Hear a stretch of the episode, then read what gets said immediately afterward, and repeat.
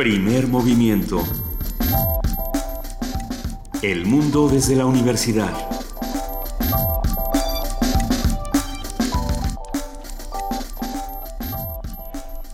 Siete de la mañana con cinco minutos ya estamos aquí en primer movimiento en ausencia de Luisa Iglesias, yo aquí debateador emergente, Juana Inés de ESA y está conmigo Miguel Ángel Quemain. ¿Cómo estás Miguel Ángel? Buen día. Hola, pateadora de lujo. Pues más o menos. Este, trataremos de conectar los hits posibles y veremos.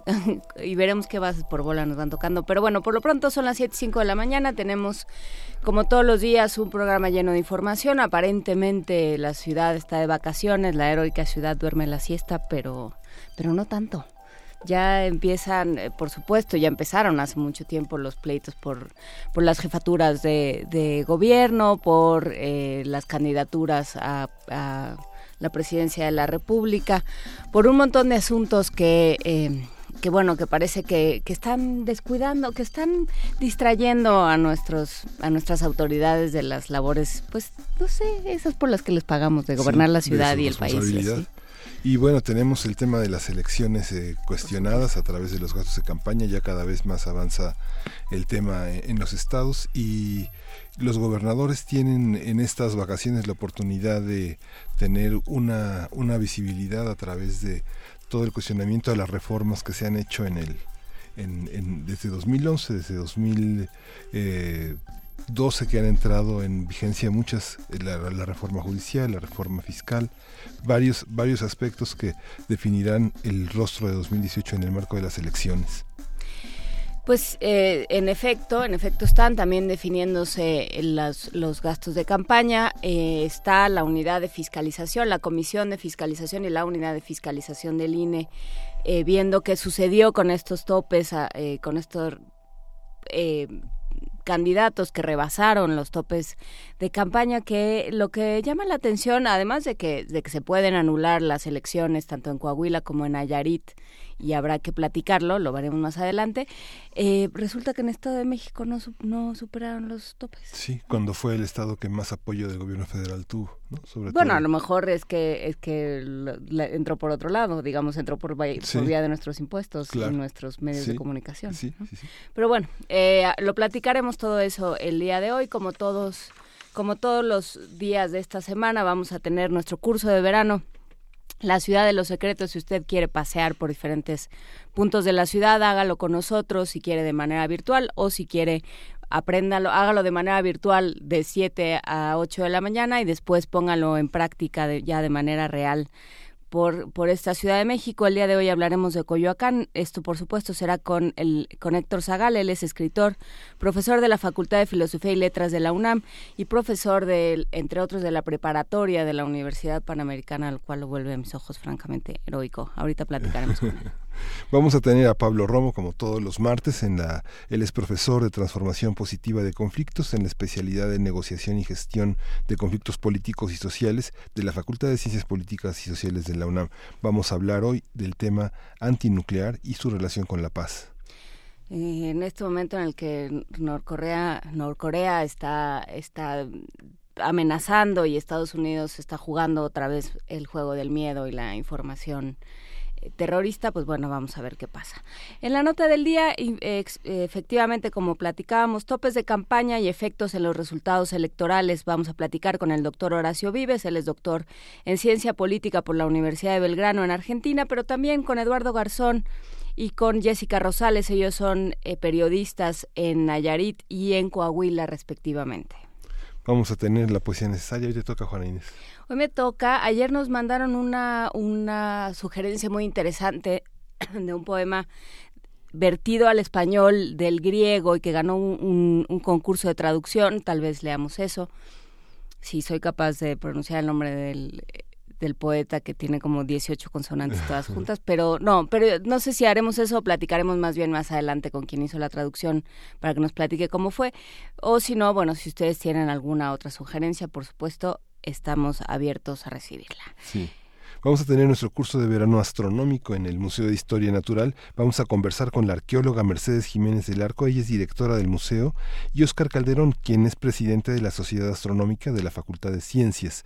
Vamos a tenerlos aquí el día de hoy, vamos a conversar sobre esta manera de ver el cielo y, y, de, y de visitar un museo tan importante como es el Museo de Historia Natural pues sí, lo seguiremos platicando para en estas pláticas de qué hacer en vacaciones y qué ver en vacaciones, bueno, puede uno ver el cielo. ¿no? ya que de pronto la tierra se pone tan difícil. Pero por lo pronto, como todos los martes, tenemos la curaduría de Gastón García Marinozzi, escritor y periodista. Gastón, tenemos cumpleaños el día de hoy. Hola, ¿qué tal? Muy buenos días. ¿Cómo están, Miguel Ángel, Juan Inés? Cumpleaños no, pero sí un, un recordatorio de de la muerte de Astor Piazzolla. Ah, pues tenemos efeméride. Es, un poco a pedido de, del público, algunos amigos que nos han pedido que pusiéramos música de Piazzolla, así que eh, buscando como excusa que hace 25 años que falleció en Buenos Aires, luego de una vida muy muy intensa de haber renovado por completo no solo el tango sino sino la la, la música eh, y dos años sus dos últimos años bastante estaba bastante terribles, internado en, un, en una clínica debido a un infarto cerebral que había tenido. Pero antes de todo eso, desde prácticamente la década del 20 en la que nace en, en, Mar del Plata, su vida fue una cosa realmente de, de película, muy muy muy interesante. Les cuento un poquito, él a los cinco o seis años se va a vivir con sus padres a, a Nueva York. Sus padres eran unos italianos que habían llegado a Argentina, luego deciden mudarse a, a Nueva York con el, con el niño Astor, y allí el niño Astor conoce a alguien fundamental para su vida que es nada menos que Carlos Gardel.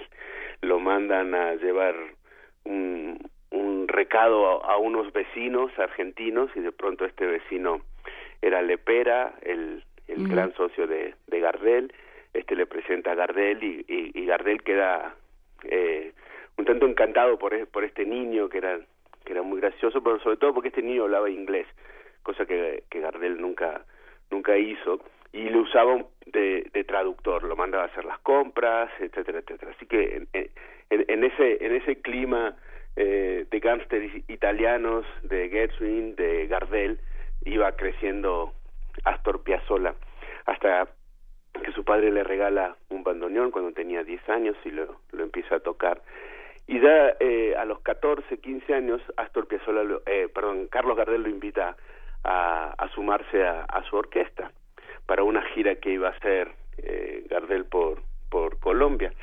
Y bueno, por ser menor y por tener otras prioridades en ese momento le, le dice que no, lo cual eh, fue una desgracia con suerte, mucha suerte, porque ese es en la gira en la que el avión de Gardel se cae, ¿no?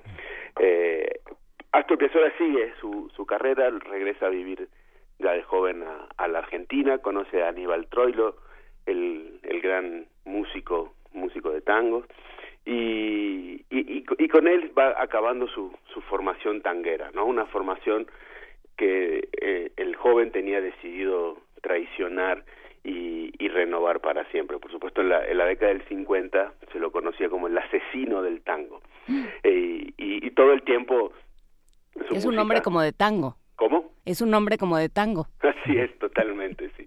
Así que eh, rechazado por los conservadores, eh, rechazado por el público, por, por la radio que, que quien difundía esta música, eh, él sigue insistiendo en sus en sus composiciones hasta que por fin llega la, la consagración, por supuesto la consagración viene de, de, de fuera, de otros países, cuando descubren este, este género nuevo que él estaba inventando, que él llama música contemporánea de Buenos Aires, en un momento no quería que, que, que se llamara tango siquiera, ¿no? Eh, antes él eh, lo que había decidido en su en su mientras se, formaba eh, hay una etapa de él en, en Francia cuando tenía 20, 30 años que es eh, absolutamente eh, definitoria para él porque es cuando eh, la maestra Boulanger, que es una compositora muy famosa francesa, le dice que dejara de pelearse, que lo suyo no era ni música clásica ni tango, sino que eran las dos cosas, ¿no? Y él entiende también que el tango podía ser escuchado, no solo bailado como era como era en la época. Y así sigue eh, intentando hacer del tango esta mezcla con la música clásica, luego por supuesto con el jazz, hasta que deja, creo yo, deja de pelearse ya con todo el mundo y, y se da cuenta que lo que había formado, lo que había creado era algo, algo único y que ya era tan, tan bien recibido en todo el mundo. Realmente el fenómeno Piazzolla fue, fue inmenso. Y también en la propia Argentina, ¿no? Que... ¿Lo perdonaron eh, este, en algún momento? Sí, sí, sí, por supuesto. Se demoró porque además él era eh, políticamente también opinaba eh, de todo, entonces era era un personaje bastante eh, incorrecto e incómodo para las diferentes épocas de, de, la Argentina, pero sí, por supuesto, por supuesto, hoy no hay un músico que haya influido más en, en la música argentina que, que él, desde, por supuesto, el tango, la música clásica, el rock, el folclore, se fue metiendo con todo, eh, supo ponerle música a, a Sábato, hizo una versión de Héroes y Tumbas, muy, muy bien bienvenida. Luego con Jorge Luis Borges también y con El Mundo Rivero pusieron música a, a los versos de, de El Tango de, mm. de Borges. Fue formando distintas agrupaciones, octetos, quintetos, eh, y, y, y, con eso fue explorando hasta los últimos momentos de, de su vida, fue explorando nuevas posibilidades creó óperas, más de 40 películas llevan su música. Así que bueno, de, de esta gran historia, de esta gran trayectoria que, es la de la de Piazzolla, hoy elegí cinco músicas para que podamos podamos escuchar el día de hoy. La primera es eh, Adiós Nonino, que creo que es la, la más importante, eh, la máxima muestra de talento y del valor de, de este músico, ¿no? De su hijo, recuerda Noto que te entusiasma poco, Piazzola. No, para nada, para nada. No, Como que no. te gusta. No, en el año... No, no, no, no. Estoy... Me, me fascina. Lo escucho muy, muy seguido, muy seguido.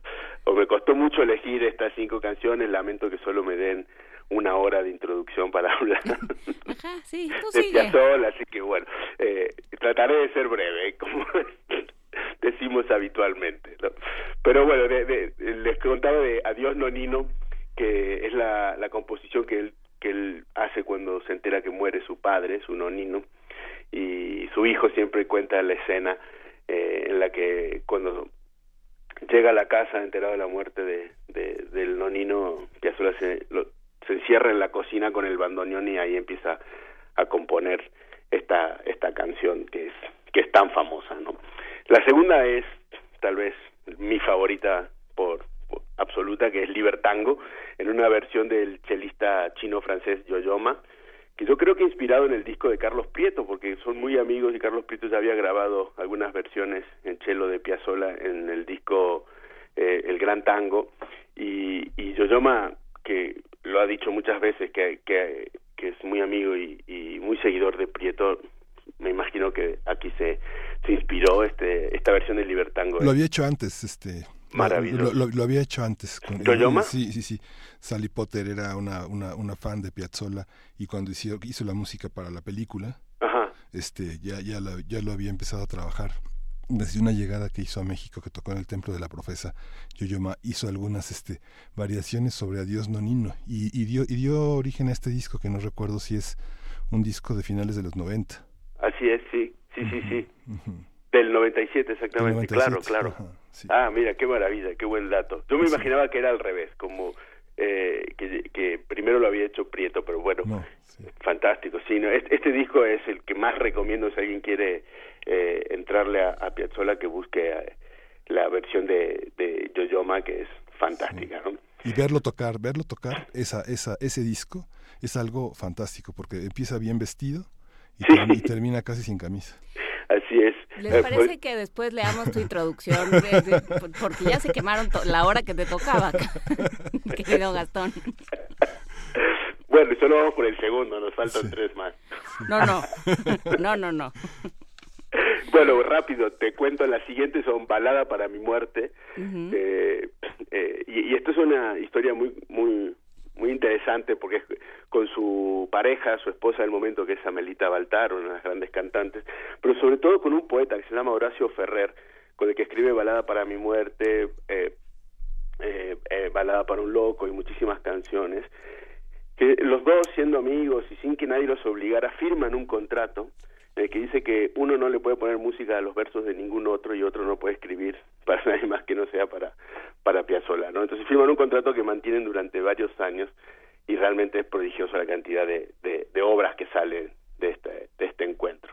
Así que Balada para mi muerte, cantada por Amelita Baltar, luego vamos a escuchar Balada para un loco, que canta eh, Roberto Polaco Goyeneche, uno de los mejores cantantes de tango de, de la historia, que un día ya le dedicaremos un martes. Y finalmente vuelvo al sur en una versión que hace Mercedes Sosa, muy, muy bonita, junto a Walter Ríos, esta es de una película que se llama Sur, y Mercedes la canta en su última gira, la ha cantado durante muchos años, pero sobre todo la versión de hoy es de su última gira, poco tiempo después de esto fallece. Y me parece que de esta manera cerramos la historia eh, resumida que hoy tenemos de, Astor Piazzolla, que espero disfruten y, estoy, doy por seguro que sí, si no le devolvemos el dinero. Claro que sí, lo disfrutaremos enormemente. Muchísimas gracias, Gastón García Marinozzi, por este sentido y extendido eh, homenaje a Astor Piazzolla y merecidísimo homenaje a Astor Piazzolla. Vamos a escuchar por lo pronto Adiós Nonino en una versión de Astor Piazzolla junto a la Sinfónica Cologne Radio Orchestra de Alemania. En 1986 lo grabaron. Vamos a escucharlo. Un beso, Gastón. Gracias. Abrazo.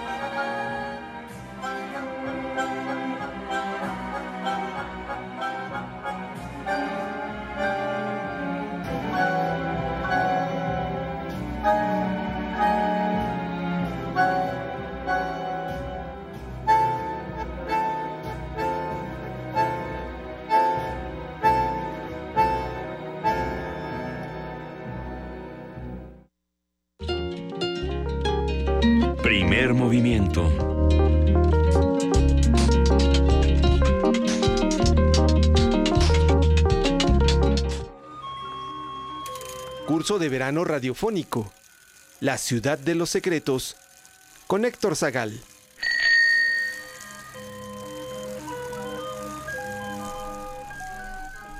Aunque con esta lluvia ese organillero se va a convertir como en la orquesta del Titanic, de todas maneras resistimos. ¿Cómo estás, Horacio? No es cierto. ¿Cómo estás? por estar por estar jugando a los chistes. Eh, Héctor Zagal, buenos días, ¿cómo estás? Hola Miguel Ángel Juan Inés, ¿qué tal? Pues sí, aquí preparados para este pues yo creo que va a ser viaje en trajinera, ¿no? Porque eh, no vamos a poder caminar demasiado, pero bueno, por el por por donde yo estoy todavía no llueve tan fuerte, ¿no? Bueno, muy todavía bien. no llueve. Contamos tu pues, historia entonces. Pues hoy nos toca visitar el Marquesado del Valle de Oaxaca. Es un viaje largo, bonito, con muchísima, muchísima historia. Vamos a tener que ir rápido. Pues vamos a comenzar eh, de un río. Estamos en Avenida Universidad y en el puente de Panzacola, eh, en Francisco Sosa, todavía hay un pedacito de lo que, pues algunos dicen que es el único río vivo, que es el río de Magdalena, el río Magdalena, que baja y que ahí todavía está en un, eh, en un pequeño trecho abierto y contaminado ya, pero digamos no tan contaminado. Ese, ese río, río Magdalena, que como decían por ahí, cada época de lluvias, eh, la Ciudad de México recobra su vocación veneciana, o mejor dicho, eh, Tenosha, y por eso se vuelve otra vez un lago. Llevaba, eh, se unía más adelante con Río San Ángel y más adelante con Río Churubusco. Entonces no nos puede extrañar nada que, que haya que haya inundaciones y caminamos sobre lagos. Vamos, ahí hay una iglesita muy bonita en Avenida Universidad que se llama Panzacola está pintada por José María Velasco en el siglo XIX. Lamentablemente casi no la abren, creo que la abren los domingos, pero, pero yo creo que el simple hecho de caminar, cruzar un puente, saber que es un puente ya muy antiguo, es una cosa bonita. Vamos por Francisco Sosa, esa calle eh, pues que todavía conserva ese sabor pueblerino, eh, de un pueblo de ricos, porque Coyoacán fue parte del marquesado del Valle de Oaxaca de Hernán Cortés, siempre fue un asentamiento de españoles. Eh, de hecho, cuando México Tenochtitlan estaba hecha pedazos y decían que no se podía caminar del mal olor de cadáveres que había, mm. Hernán Cortés se vino cómodamente a Coyoacán, ¿no? Una zona donde ya había un pueblo, un asentamiento indígena, mucha agua dulce, eso hay que recordar siempre en el Valle de México, el sur ha sido pues para este, para la gente como más afortunada en buena medida por la, por la cantidad de agua dulce. Y nos vamos a encontrar con la casa que se dice, no está documentado y lo más probable es que no lo sea, de, eh, de Alvarado, eh, que es hoy por hoy la Fonoteca Nacional. Yo no sé si ustedes hayan tenido oportunidad de verla ya restaurada, ¿no? sí. muy bonita. Sí, es una casa morisca por fuera y que tiene una pequeña cosita que a mí me gusta mucho, que es el jardín sonoro. Se restauró y entonces hay un jardín pues donde se escucha música. Yo creo que es un buen momento de tomar aire, este, de, de disfrutar de estos jardines tan escasos en la ciudad y un, un, un, un jardín donde además hay buena música, no siempre reggaetón como la que nos obsequian en el transporte público este y es un espacio bonito, ¿no? Eh, después seguimos retomando el, el camino y vamos a encontrarnos con el Museo de la Acuarela que está en Salvador Novo, casi en casi en ¿cómo se dice? en Francisco Sosa. Es una casa moderna, eh, pero que alberga una colección de, de acuarela importante, una de las colecciones más importantes de México de acuarela es eh, iniciativa de, me parece un señor rojo, ahora mismo no recuerdo quién es, fue una iniciativa privada, pero avalada por, por el gobierno, y que también tiene un jardín bonito. Guati rojo, guati rojo. Guati, rojo, ¿verdad? Gracias, Miguel Ángel. Y eh, son cinco o seis salas, eh, la colección, el acervo es de creo que tres mil acuarelas, pero en realidad solo se exponen 250, ¿no? Yo aquí yo los invitaría, amigos, a que disfrutáramos esta combinación de jardines, calle, pequeños museos. Por eso les digo, hay que hay que visitar, estar en el jardín, caminar, darse un, una paseadita. Y luego llegamos a la Plaza de Santa Catarina, ¿no? La Plaza de Santa Catarina antes, antes tenía una fonda muy rica. Yo no sé si esas, eh, reconozco que todavía no, no he entrado, no, no he ido últimamente, que se llamaba Las Lupitas, no sé si... Sigue estando buena. Sigue estando buena, ¿no? Había unas chimichangas sabrosas, ¿no? Bueno, y ahí hay dos cosas. Bueno, la plaza es bonita, simpática, ¿no? Está la casa Jesús Reyes Heroles, que fue, es una casa virreinal, con unos jardines también bonitos, y tiene algunas exposiciones temporales muy desiguales, pero el espacio es bonito. Fue la casa de campaña de Miguel de la Madrid para cuando llegó a ser presidente, para que nos hagamos una idea del, del dineral de esa campaña. Y este y luego se regaló como casa de casa de la cultura y enfrente está Santa Catarina, la iglesia de Santa Catarina, que es una construcción que tiene pedazos del 16, 17, 18. Eh, no es que tenga por dentro grandes eh, obras de retablos, pero el espacio es, es interesante. Santa Catarina, por cierto, es la patrona o Santa Catalina de los filósofos, quien según la leyenda este, refutó a todos los filósofos. Y luego la torturaron, ¿no? Claro, pues en, la, rueda. Si alguien nos gana, a los eh, hay que, si no puedes ganar, confunde, si no puedes confundir, grita, y si no puedes gritar, ejecútala, ¿no? Y entonces, según la leyenda, la martirizaron en efecto en una rueda con aspas de, de hierro, ¿no? Sí, así se le representa. Y Sor Juana tiene muchos poemas de Santa Catarina. Así es, porque fue, eh, se le consideraba la patrona de, los filósofos en la pontificia, eh, Universidad Pontificia era la gran fiesta de la Facultad de Arte Santa Catalina de, Alejandría, ¿no? Tenemos todavía ánimo y podemos llegar a la plaza eh, a la gran plaza del Jardín Centenario del, de Coyoacán, ¿no? Nos vamos a encontrar una casita que no se puede visitar por dentro, pero pues que es, la fachada es muy bonita, que es la casa enfrente del Café Balzaretti, eh, no Balzaretti, sí se llama Balzaretti cuando cuando hay un cafecito ahí donde uno, el express no les queda mal, este, y eh, está la casa de Diego Dordaz, eh, hay un pequeño escudo. Diego Dordaz fue uno de los eh, conquistadores y cuando se les acabó la pólvora hay que recordar que parte de la mm, de la conquista se hizo gracias a la superioridad tecnológica, al menos en cuestión de armas de los conquistadores. Traían caballos, traían hierro eh, y traían pólvora, sabían además navegar con vela y esos cuatro armas fueron decisivas en la conquista de México Tenochtitlan, pero se les acabó la pólvora y entonces eh, pues mm, Cortés le dijo a uno de ellos, pues ves ese cerrito ahí, que es el Popocatépetl y que echa humo, ahí debe de haber azufre, pues lánzate, ¿no? Te traes el, el azufre y unos refrescos en el camino. Entonces Diego de Ordaz subió para nuestros amigos que, que practiquen alpinismo, uno dice, ¿cómo estos salvajes? Porque además dice que fueron con armadura. Seguramente la dejaron a la mitad del camino, pero qué crampones, qué piolet, qué zapatos, nada. O sea, si, si eran, este, digo, habían sido crueles, pero valientes y, salvajes para esto eh, lo eran. Y en efecto subió Diego Dordaz, consiguió el azufre que junto con el salitre se utiliza en la fabricación de la pólvora y Mm, ya pudieron fabricar su pólvora y seguir matando indígenas, ¿no? Y por eso tiene Diego Dordaz eh, el título nobiliario, el, el, escudo de armas, tiene el derecho a portar la representación de los volcanes, ¿no? Eh, luego, ese como arquito del triunfo que nosotros vemos, en realidad no es un arco del triunfo, sino es eh, un el arco del convento del atrio. Aquí eh, algo que es importante es que en, en, la Ciudad de México, a pesar de que fue reconstruida o, los, los aledaños, la zona urbana, ya desde el siglo XVI, en realidad casi no hay conventos ni iglesias del siglo XVI en, en México, ¿no?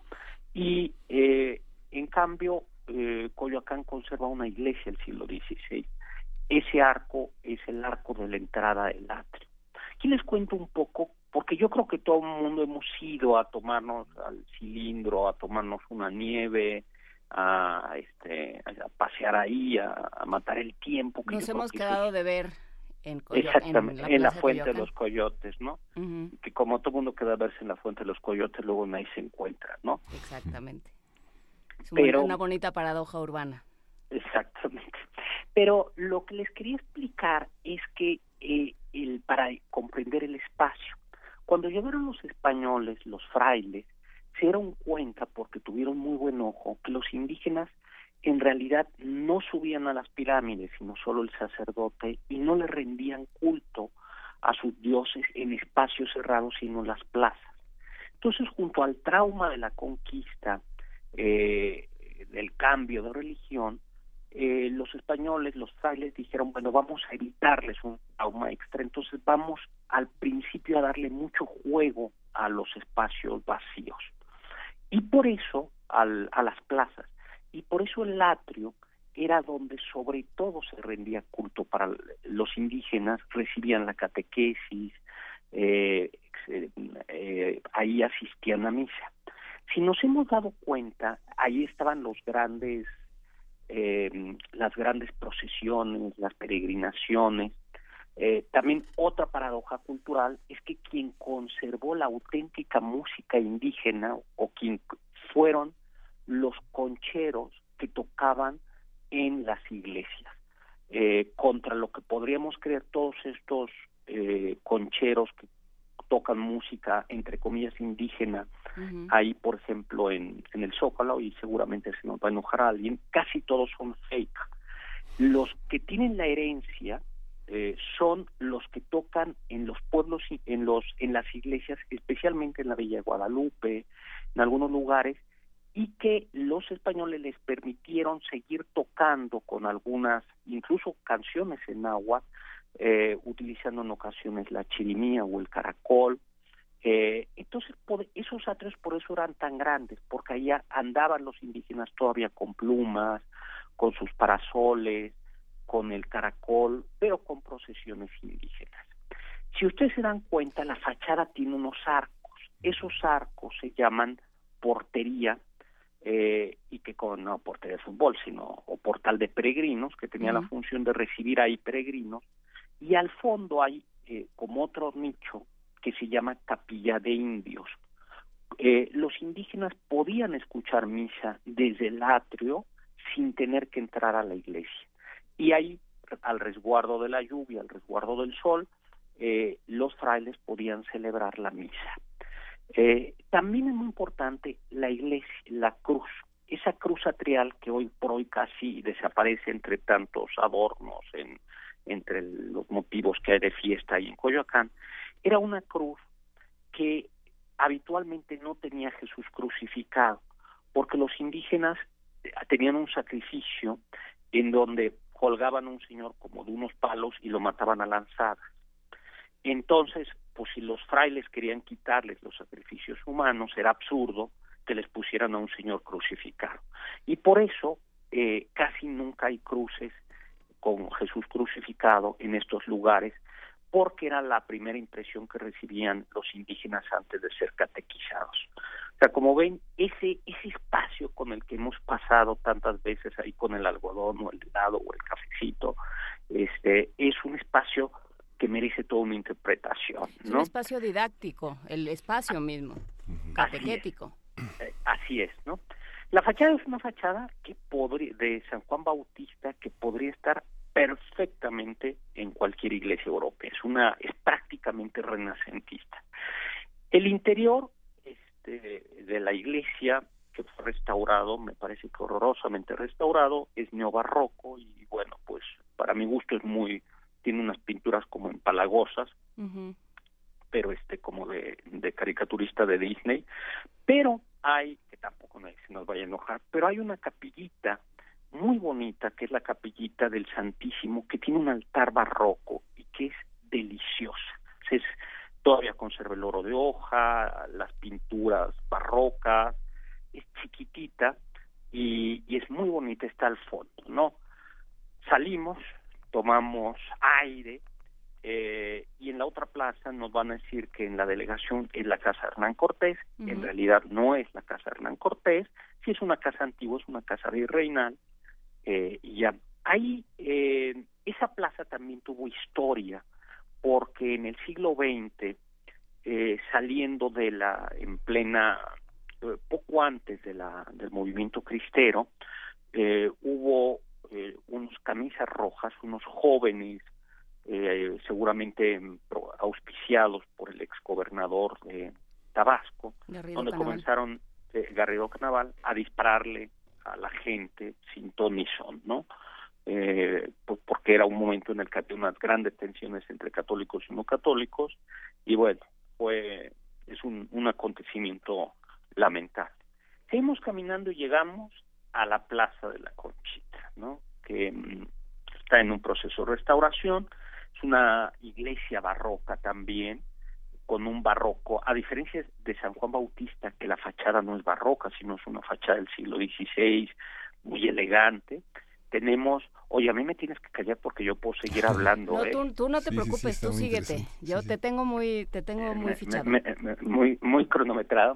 bueno, llegamos eh, a esa fachada. El jardín no era jardín, eh, sino era parte del, del atrio. En las iglesias eh, hay que acordarse que se enterraban los muertos dentro de la iglesia, los ricos más cerca del altar, y pues el pueblo nos tocaba atrio, ¿no? Y cuando ahora en una de las muchas restauraciones que hicieron han encontrado ahí huesos, eh, tumbas, eh, y bueno, pues ya las volvieron a, dejar ahí o lo sacaron, pero la fachada es una fachada de un barroco popular, ¿no? Y por eso es como tan graciosa. Y por supuesto, eh, hay una restauración de una magnífica casa también del siglo XVI, que es hoy por hoy una, una librería, ¿no? Como ven, tenemos y todavía nos queda, tenemos que irnos corriendo, aunque a la Casa Azul de Frida Kahlo, que siempre hay que hacer fila porque está llena, este tiene una colección bonita de pintura de Diego Rivera donde vemos todavía al Diego no didáctico, sino al Diego que pinta eh, cuadros de ejercicios de cuando era pintor, cuando era estudiante. Eh, a mí me gusta mucho la, la casa porque recrea las atmósferas, hay una pirámide que mandó, un pequeño adoratorio que mandó construir en el jardín, que mandó construir eh, Diego para su colección de, piezas prehispánicas, ¿no? Y bueno, yo creo que esa casa no requiere como más eh, más presentación, ahora con su ampliación donde se pueden ver eh, la, las vestimentas o parte del ropaje de Frida. Y luego hay un museo que es bien interesante. Es un museo que ve uno en 15 minutos, que es la casa de León Trotsky, que está mm. justo al lado, prácticamente al lado del, del entonces río Churubusco, que desde el siglo XVII, XVIII sigue desbordándose. Este, creo que este año no nos ha tocado. Eh, eh, no, no lo invoques, porque en este momento se desborda. Sí, no, yo creo que sí, además me, me, temo que con el paso al desnivel, este, ese paso al desnivel va a ser este paso de trajineras, ¿no? Pero veremos qué pasa, ¿no? Eh, Trotsky, que fue uno de los eh, artífices de la revolución rusa, que culminó en el 17, amigo de Lenin y que era el, decían algunos, el que tenía la y el intelectual, eh, pues al final fue cuando muere Lenin, Stalin se hace con el poder. Dicen que Stalin era un hombre poco brillante, pero un gran burócrata. Y entonces hacía el trabajo que nadie quería. Y cuando muere Lenin, él controlaba todos los comités de todos. Y entonces, siendo un hombre duro, fuerte, sin escrúpulos, pues se hace con el poder y comienza a cepillarse literalmente a todos. Lenin sale, eh, Trotsky sale corriendo, acusado de todo, porque Stalin te acusaba de anticomunista, de, o sea, cuántas acusaciones se te podían Te habría expediente. Exactamente, ¿no? Y, él se hallaba y hallaba y hallaba, ¿no? Y inventaba, ¿no? Y llega, eh, después de vivir, pasa por Turquía, Francia, y, lo recibe, eh, gobierna Lázaro Cárdenas, lo recibe México, eh, hasta acá llega la larga mano de, Stalin, hay un, se queda ahí, primero vive en la casa de Frida y parece que no solo eh, tienen una bonita amistad, sino hay quien dice que tienen algo más que una bonita amistad. El caso es que consigue esta casa, eh, esta casa y mm, tiene guardaespaldas, Siqueiros, y yo digo que en una noche de borrachera, sale y con otros amigos les da balazos a, a, a Trotsky a la casa, no lo, no hay ningún, no, no, no pasa nada, y entonces ya Trotsky dice, literalmente se convierte en un búnker la casa con unas torres vigías, tapan todas las puertas del exterior y la casa de Trotsky, el cuarto de Trotsky es impresionante porque tiene puertas de hierro. De puertas de hierro está blindada y no había manera de entrar, digo, desde el exterior ni de disparar. Él mismo vive en una caja fuerte prácticamente, ¿no? De poco le sirvió porque un, creo que era un catalán, Ramón Mercader, que muchacho se hace amigo de ahí de la secretaria de la guardia, tal, tal, y él le da un pioletazo a Trotsky y lo mata, ¿no? Esa historia está maravillosamente contada en El hombre que amaba a los perros. Exactamente, esta novela de... Mm, ¿Quién, es? Este Ahorita nos vamos a acordar, tú, no te preocupes. ya nos estamos haciendo mayores. sí, ¿te acuerdas cuando hablábamos de corrido? ¿no? ¿Te acuerdas? ¿Te acuerdas? Oye, y ahí está enterrado Trotsky, las cenizas de Trotsky, ¿no? al centro. Es como un espacio muy, muy ah, interesante por, por eso mismo. Y finalmente llegamos, yo creo que ahora sí ya, sin aliento, a ese lugar donde los mexicanos peleamos como nunca y perdimos como siempre, que es el Museo Nacional de las Intervenciones, ex convento de Churubusco, que es fantástico. Hay cursos de verano, dense, una, den, dense un paseíto, ahí, ahí hay cursos de verano para, para niños y el, el espacio es una tranquilidad. Que, eh, es un asentamiento prehispánico, había, Churubusco era un lugar donde había un eh, santuario Huitzilopochtli, pero pues como los españoles esto de Huitzilopochtli no se les daba, pronunciación. si, si todavía no pueden decir eh, fútbol, si no dicen fútbol, bueno, Huitzilopochtli derivó en Churubusco, ¿no? Y eh, sobre ese asentamiento se fundó un convento franciscano, el, convento de San Diego de, de Alcalá, eh, que eh, se construyó y que después fue, después de, se convirtió, eh, se hizo famoso en, en el siglo XVIII, cuando en 1847 se libra ahí la famosa batalla de Churubusco, donde el general Anaya eh, presenta una eh, después de, que las tropas mexicanas fueron nuevamente derrotadas, derrotadas, derrotadas. Ayer platicábamos de otras derrotas. Eh, esta derrota es muy importante porque es la que le abre el paso ya a Chapultepec el famoso cuando llega eh, Scott y, le, y entonces Anaya entrega la, la, espada y con él si hubiera parque no estaría usted aquí pues al parecer la historia no es del todo exacta porque sí hubo balas pero alguien envió las balas equivocadas para los rifles. Este entonces tampoco nos puede extrañar Sacroanarán que hace tiempo el metro teníamos un metro y no los carriles no embonaban con el metro entonces esa tradición de comprar cosas que no sirven tiene unos orígenes históricos. Entonces gracias a que alguien mandó las las balas equivocadas para, para otros rifles pues eh, esa batalla se, se perdió. El museo es un museo eh, también chiquito tiene una eh, unos jardines muy bonitos una huerta que ha sido restaurada con pues con las hierbas de la época. Este uno uno dice cómo existe este espacio recrea eh, el comedor de los eh, recrea el comedor y alguna celda de los franciscanos. Eso eso es eso es bonito y luego tiene todas las diversas eh, momentos de la de la intervención de las intervenciones porque México hubo una intervención do, española luego la guerra de los pasteles, la guerra de Texas. Yo, si quieres, ya voy terminando nada más contándoles algo de la guerra de Texas.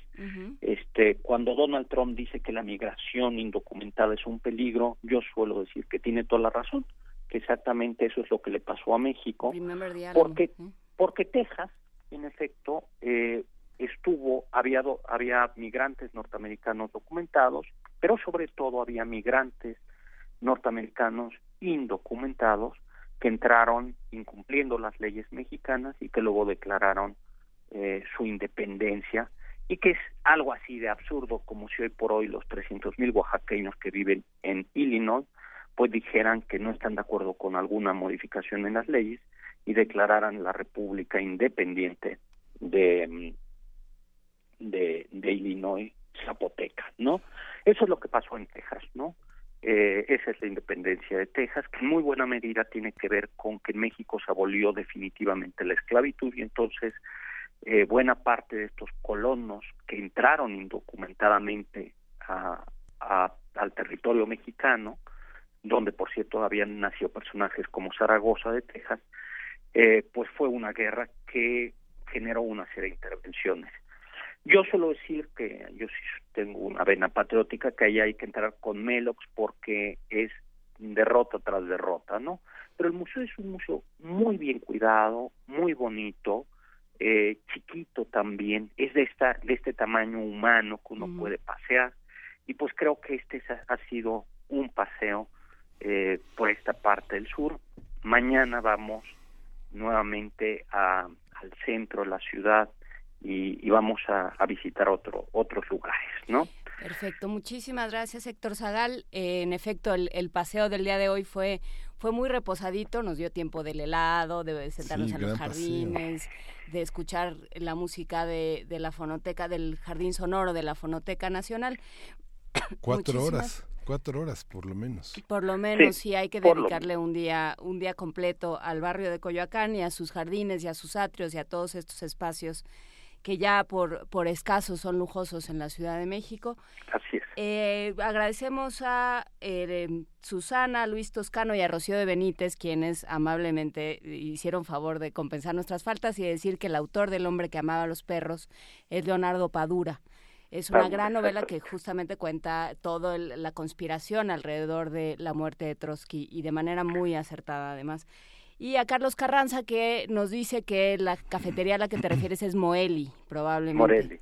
Sí, sí, exactamente, la que está en la esquinita. Qué bueno que vamos paseando todos juntos para que entre todos lo vayamos construyendo. Muchísimas gracias, Héctor Zagal. Aldo, Max García, que envió una propuesta de, paseo que ya... ya que ahorita este, vamos a leer con mucho gusto. Muchísimas gracias, Héctor Zagal. Pues un abrazo y estoy en H. Zagal, mi Twitter. Hasta luego y nos vemos mañana. Nos vemos mañana. Nos escuchamos mañana para pasear otro ratito. Primer movimiento.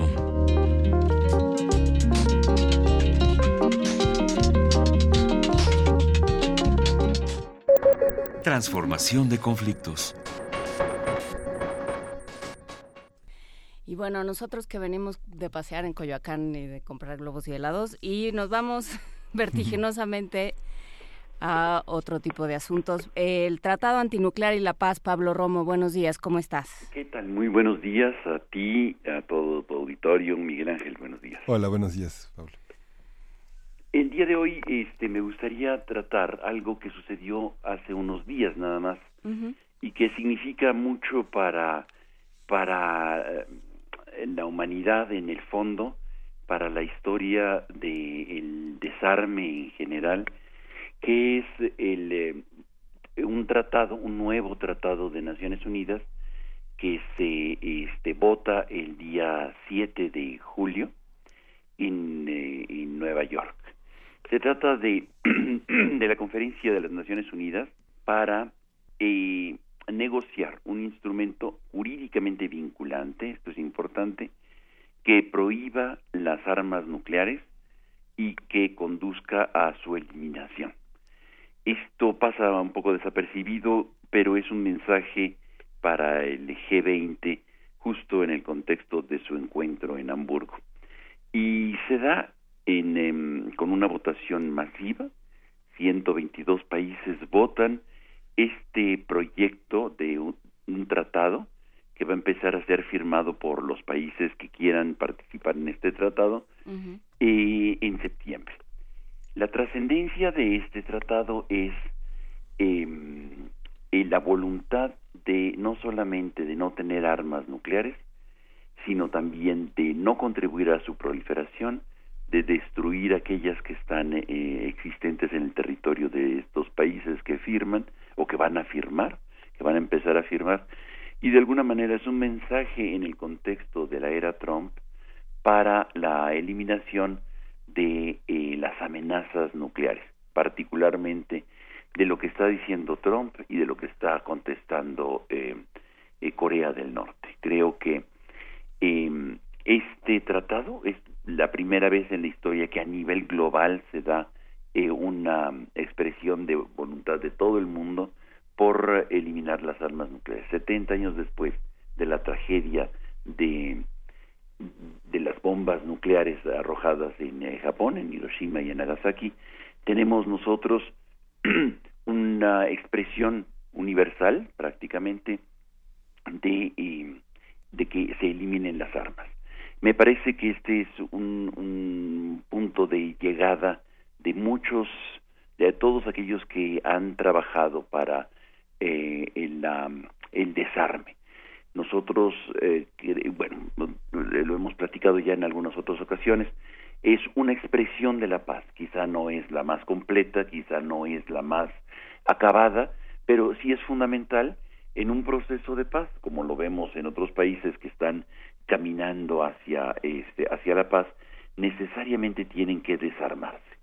Este esta esta idea de ya no podemos seguir acumulando más armas viene de la guerra de Magenta, en donde eh, fue tal la destrucción, tal la muerte, tal la, la derrota de ambos eh, eh, lados de, del combate, que era indispensable decir no debemos de seguir construyendo más armas de destrucción masiva. Esta es la tercera vez en la historia de la humanidad que se logra un acuerdo para eliminar armas de destrucción masiva. Ya se había hecho con eh, las eh, con las armas eh, químicas y con las armas biológicas.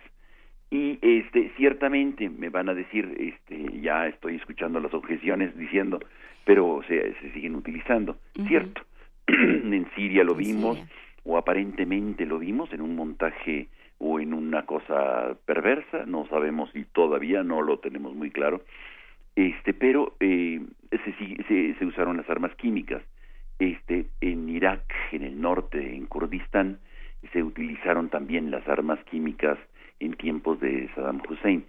Este, claro que vendidas por Estados Unidos, eso no se dice tanto, pero finalmente se utilizaron.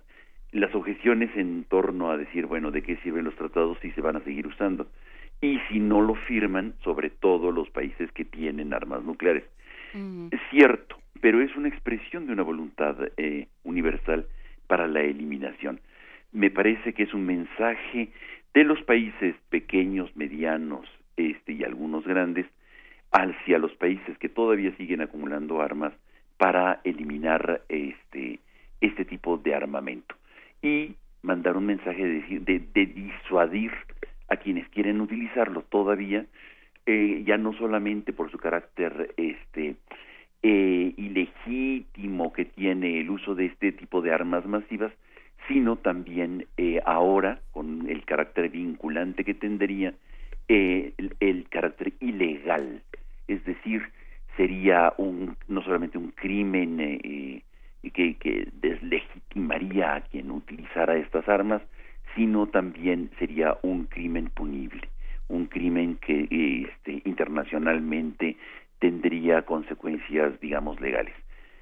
Me van a decir de qué sirven este, estas cosas si solamente se juzgan a los países pequeños y a los que se dejan, pero en el fondo creo que es parte de la voluntad universal por construir un andamiaje eh, internacional para em, juzgar, para tener eh, eh, un marco jurídico, no solamente ético, sino jurídico, para juzgar a los criminales. Y es eh, una expresión de una voluntad que cada vez se va consolidando, sobre todo en contraste con lo que vamos viendo de países como puede ser este eh, Corea del Norte, el mismo Estados Unidos y países que eh, que mantienen silencio pero que en el fondo siguen trabajando en el mantenimiento al menos o la construcción de nuevo armamento como son Rusia y China. Ahí está ahí está este este nuevo tratado un tratado que mm, sigue el camino de eh, otros eh, más regionales como ha sido el tratado de Tlatelolco no en donde México lo impulsa de una manera este eh, muy importante y hay que reconocerlo que le genera también un premio Nobel justamente por esto y es consecuencia de este tipo de tratados internacionales que se van haciendo regionales en Asia en algunas partes de, del Pacífico y ahora en este a nivel a nivel global. Eh, Pablo Romo, vamos a dejar aquí el comentario y lo seguimos después de la pausa, si te parece, para ahondar en todas esas cosas que dijiste, pero me van a decir, pero me van a decir, ahorita te las vamos a decir y vamos a entrar a la discusión. Muchas gracias, Pablo. Ahorita nos escuchamos. Sale. Primer movimiento. Hacemos comunidad.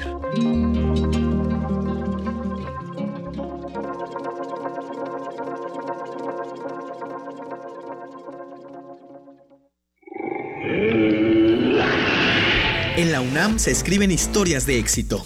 En Fundación UNAM hacemos que estas historias sean posibles ya que becamos anualmente a más de 68 mil universitarios. Súmate 5340-0904 o en www.funam.mx. Contigo hacemos posible lo imposible.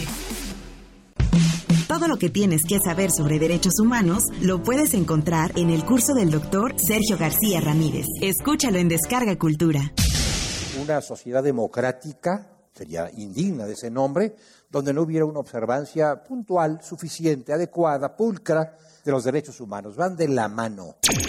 La cultura para llevar la encuentras en www.descargacultura.unam.mx. Dicen que hablando se entiende la gente. Nosotros creemos que es dialogando. Dialogar para intercambiar ideas organizarnos y entender a los demás. Comprender qué nos disgusta o qué nos gustaría cambiar. Este es el primer paso. Por eso, participemos en las más de 600 mesas de diálogo que habrá por todo el país. El diálogo es muy importante para el futuro de México. Infórmate en INE.mx y participa.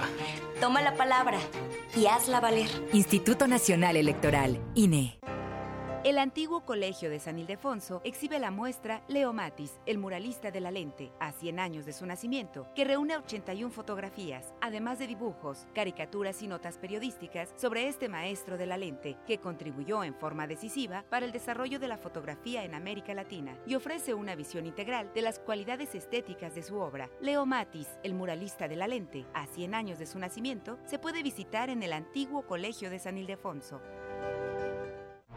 El mundo necesita creatividad, los medios, imaginación y tú, la oportunidad de traducir tus ideas en papel. Radio UNAM te invita al taller de guionismo para medios, Storytelling, impartido por Alejandro Valdés Barrientos.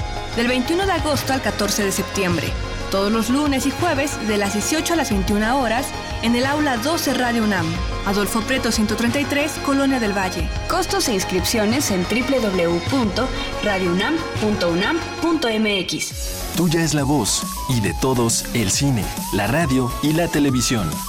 Radio UNAM, experiencia sonora. Cada ser humano debe ser igual ante la ley y para esto es necesario estar conscientes de nuestras diferencias.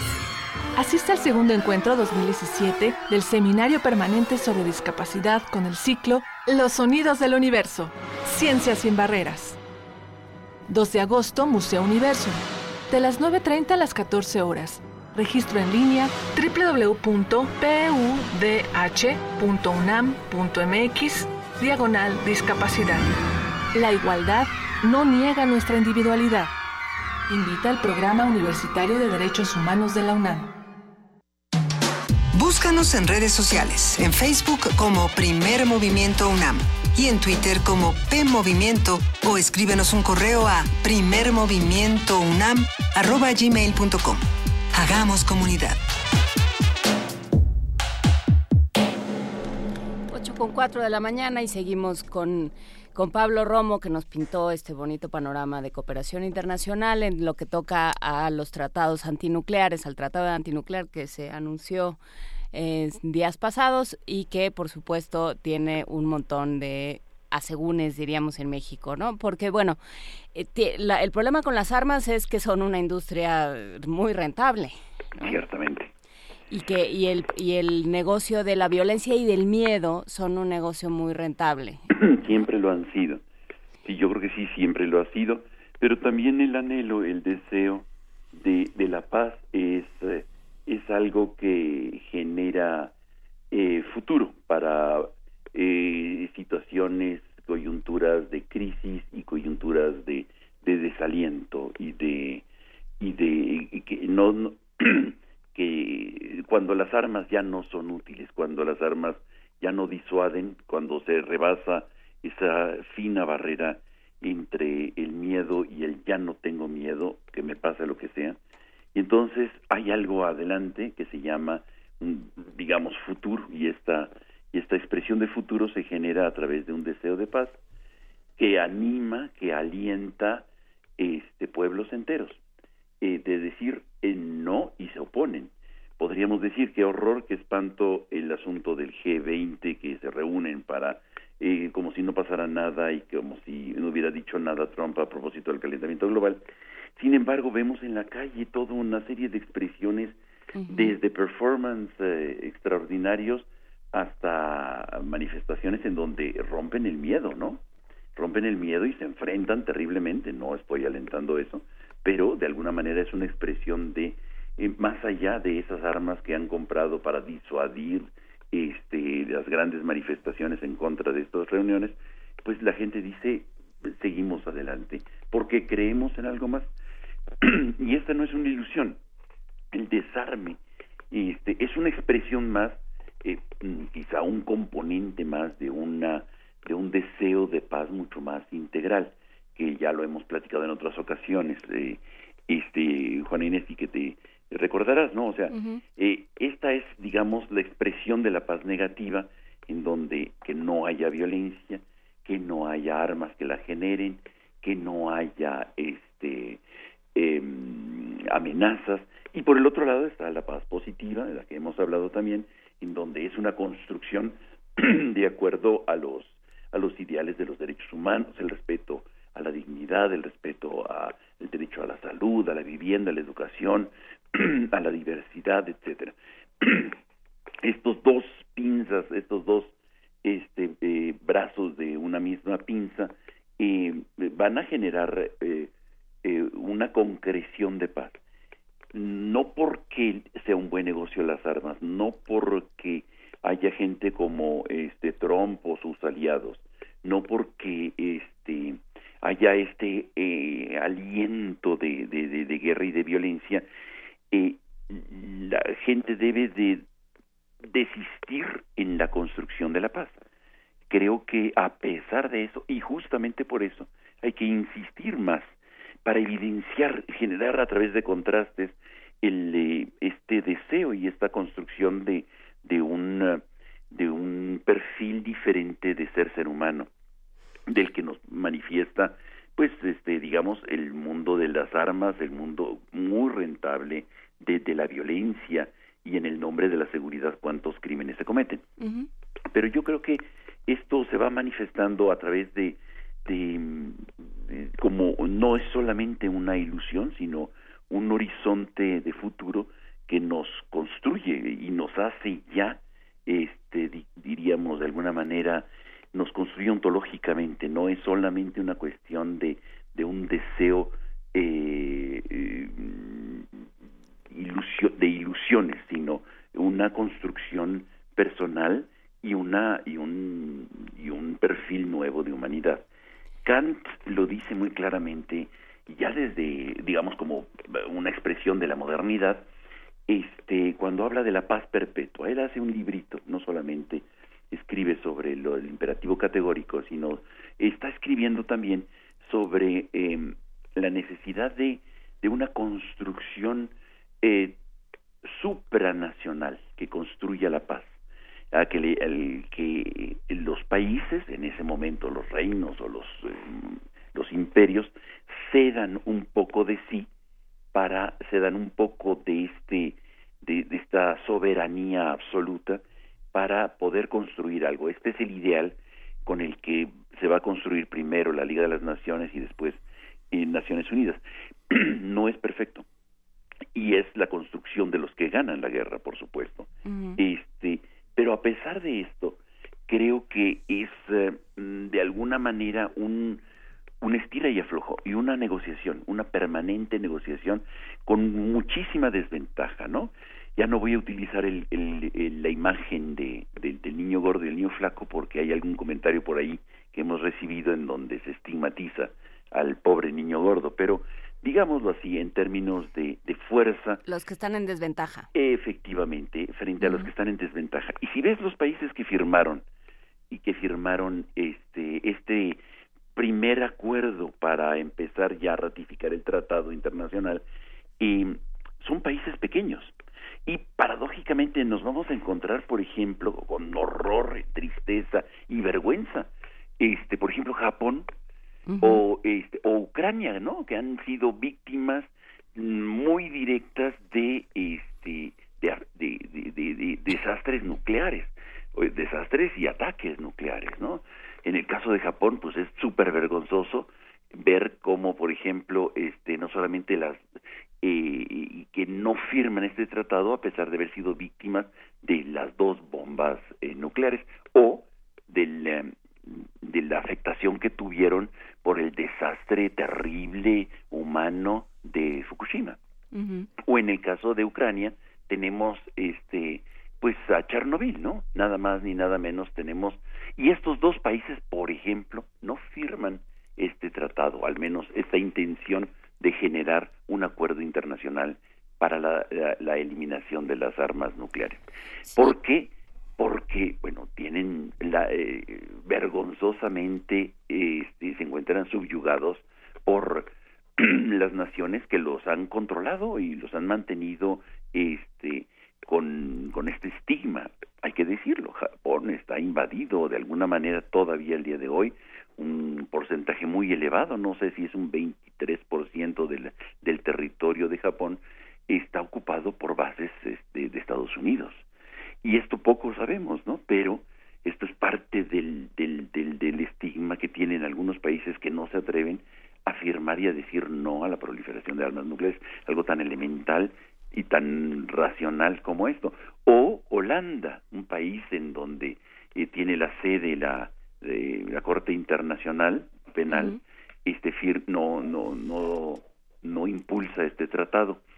Y obvio, vamos a encontrar nosotros, pues muchos de los países más eh, grandes, más fuertes, que están, este, que no eh, se abstienen o que mm, votan en contra del tratado. Todavía pero esto los evidencia, los, los, los es no no basta solamente este eh, la construcción de la paz es también a través de, de contrastes. ¿Por qué denunciamos, por ejemplo, la corrupción o el espionaje si sabemos que la PGR no se va a eh, em, em, investigar a sí misma?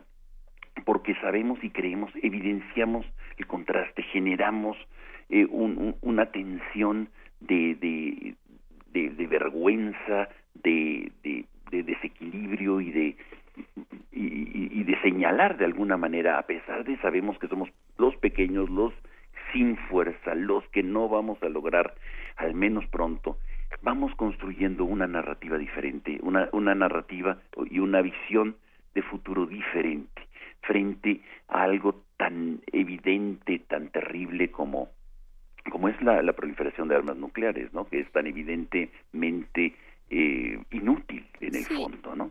Pero para todo, digamos, estamos en un eh, estamos en un ambiente que llama a la guerra como solución o a la violencia como solución de conflictos, que a la proliferación de armas responde con mayor proliferación de armas, ¿no? Si tú te armas, yo también. Claro, es una provocación. Es una provocación, entonces sí, de pronto Es una provocación para que consuman más armas, ¿no? Pero también lo que tú propones es una provocación en otro sentido, en el sentido de frente a estas, eh, frente a estos dictums, frente a estos mandatos, decir yo voy a tomar otro, ¿no? Efectivamente. Que es lo que ha ido muy poco a poco y, y con muchos esfuerzos ha ido construyendo otros caminos a lo largo de la historia y bueno pues eh, Sí, por supuesto, suena ingenuo, suena difícil, suena cuesta arriba, pero pues de eso se trata, ¿no? Para eso estamos. Si fuera fácil, pues no lo, no lo contaríamos como si lo acabáramos de descubrir. Y forma parte y forma parte de la mitología apocalíptica de la época contemporánea, que es una manera, que es algo que no ha cesado desde desde la Segunda Guerra. La y la Guerra Fría ha tenido como consecuencia esta esta fantasía de destrucción total, ¿no? De alguien que aprieta un botón y acaba con todo y Toda la ideología 70s y 80s forma parte de eso, ¿no? Efectivamente, Miguel Ángel, y sobre todo la profecía de que sobreviviremos y que estará Wally ahí después de la destrucción masiva y seremos muy felices. Y eso no es cierto, eso no es cierto. Eh, o sea, creo que en el fondo también hay eh, este, la idea en esta narrativa apocalíptica de que después de eso habrá una gran felicidad superaremos ya nuestras contradicciones. Y creo que esta es la profecía que fundamentalmente venden y la narrativa que venden fundamentalmente la industria de la guerra, la industria de la violencia y el este el mundo de de o negro o blanco. Y creo que este frente a eso hay que deconstruir ese discurso, ese discurso apocalíptico y este y construir narrativas diferentes y, pues y una y una es poniendo barreras al, al, a, a las al a lo que nos puede destruir. Fundamentalmente son dos cosas grandiosas y terribles que estamos construyendo como humanidad. Uno, el calentamiento global y otro, las armas nucleares. Pues lo seguiremos platicando. Muchísimas gracias, como siempre, por este espacio, Pablo Romo. Y te mandamos un abrazo y nos escuchamos el próximo Juan Inés, Miguel Ángel, muchísimas gracias. gracias. Estén muy bien. Hasta luego. Vamos a escuchar con Yoyoma o Yoyoma, como le dice Gastón. no tengo, la verdad no tengo la menor idea de cómo sea lo correcto.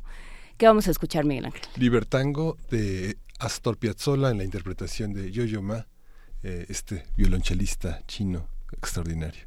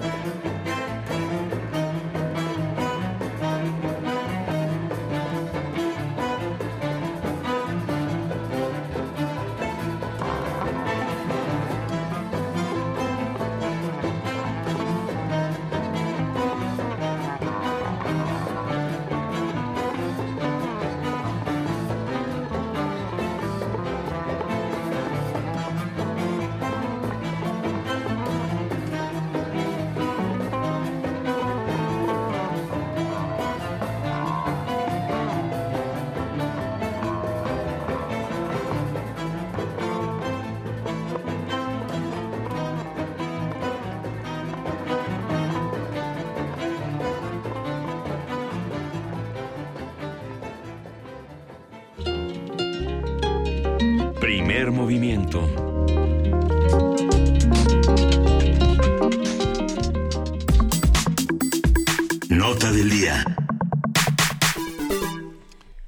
La Unidad Técnica de Fiscalización del Instituto Nacional Electoral detectó que los candidatos ganadores de las elecciones para gobernador en Coahuila y Nayarit, realizadas el pasado 4 de junio, rebasaron los topes de campaña.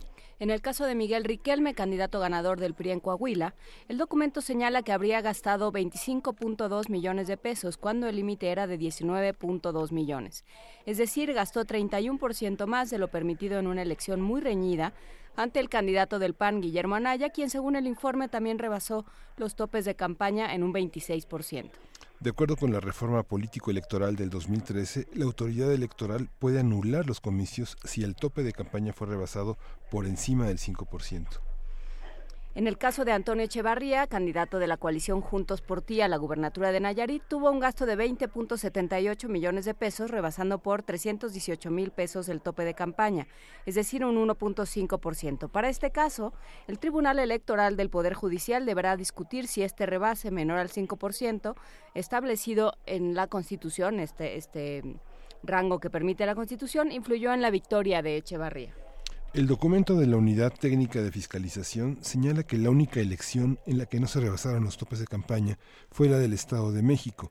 Será este viernes 14 de julio cuando el Pleno del INE discuta los dictámenes sobre este tema, así como las posibles sanciones. Conversaremos sobre las nuevas disposiciones y, sobre esta, este trabajo de fiscalización eh, sus posibles repercusiones en los resultados electorales y la situación en que queda la autoridad electoral con el doctor Horacio Vives, doctor en ciencia política por la Universidad de Belgrano, Argentina. Pero antes vamos a platicar con Eduardo Garzón, analista de Capital Media Nayarit, y posteriormente con Jessica Rosales, conductora en Capital Coahuila. Por lo pronto, buenos días, Eduardo Garzón. Muchísimas gracias por platicar con nosotros una vez más. Eduardo Garzón. Hola, Eduardo. Eduardo. Eduardo, Eduardo. Creo que está, pero no está. Sí, dejó, dejó, dejó en, nos dejó en visto de manera auditiva, nos dejó en oído. Sí. Uy. Bueno, entonces eh, seguiremos buscando a Jessica Rosales. Si, usted está cerca de Eduardo Garzón, coméntele que, que, ahí nos dejó colgados y, o que algo sucede con su línea. Por lo pronto nos vamos con Jessica Rosales. Tampoco nos vamos con Jessica Rosales. Muy bien, pues entonces, bueno, vamos a, seguir viendo este asunto. Lo que sucede es que durante el fin de semana, eh, de pronto, eh, pues en una cosa muy inesperada, muy, eh, muy poco anunciada por parte del Instituto Nacional Electoral, sale la, la Comisión de Fiscalización de este órgano y dice, en realidad, ya estuvimos revisando los topes de campaña, el Estado de México está limpio y prístino, gastaron, como ellos acordaron, menos de la mitad de aquello a lo que tenían derecho, pero hay problemas en Nayarit y, en, y sobre todo en Coahuila, donde se podría llegar a anular la elección.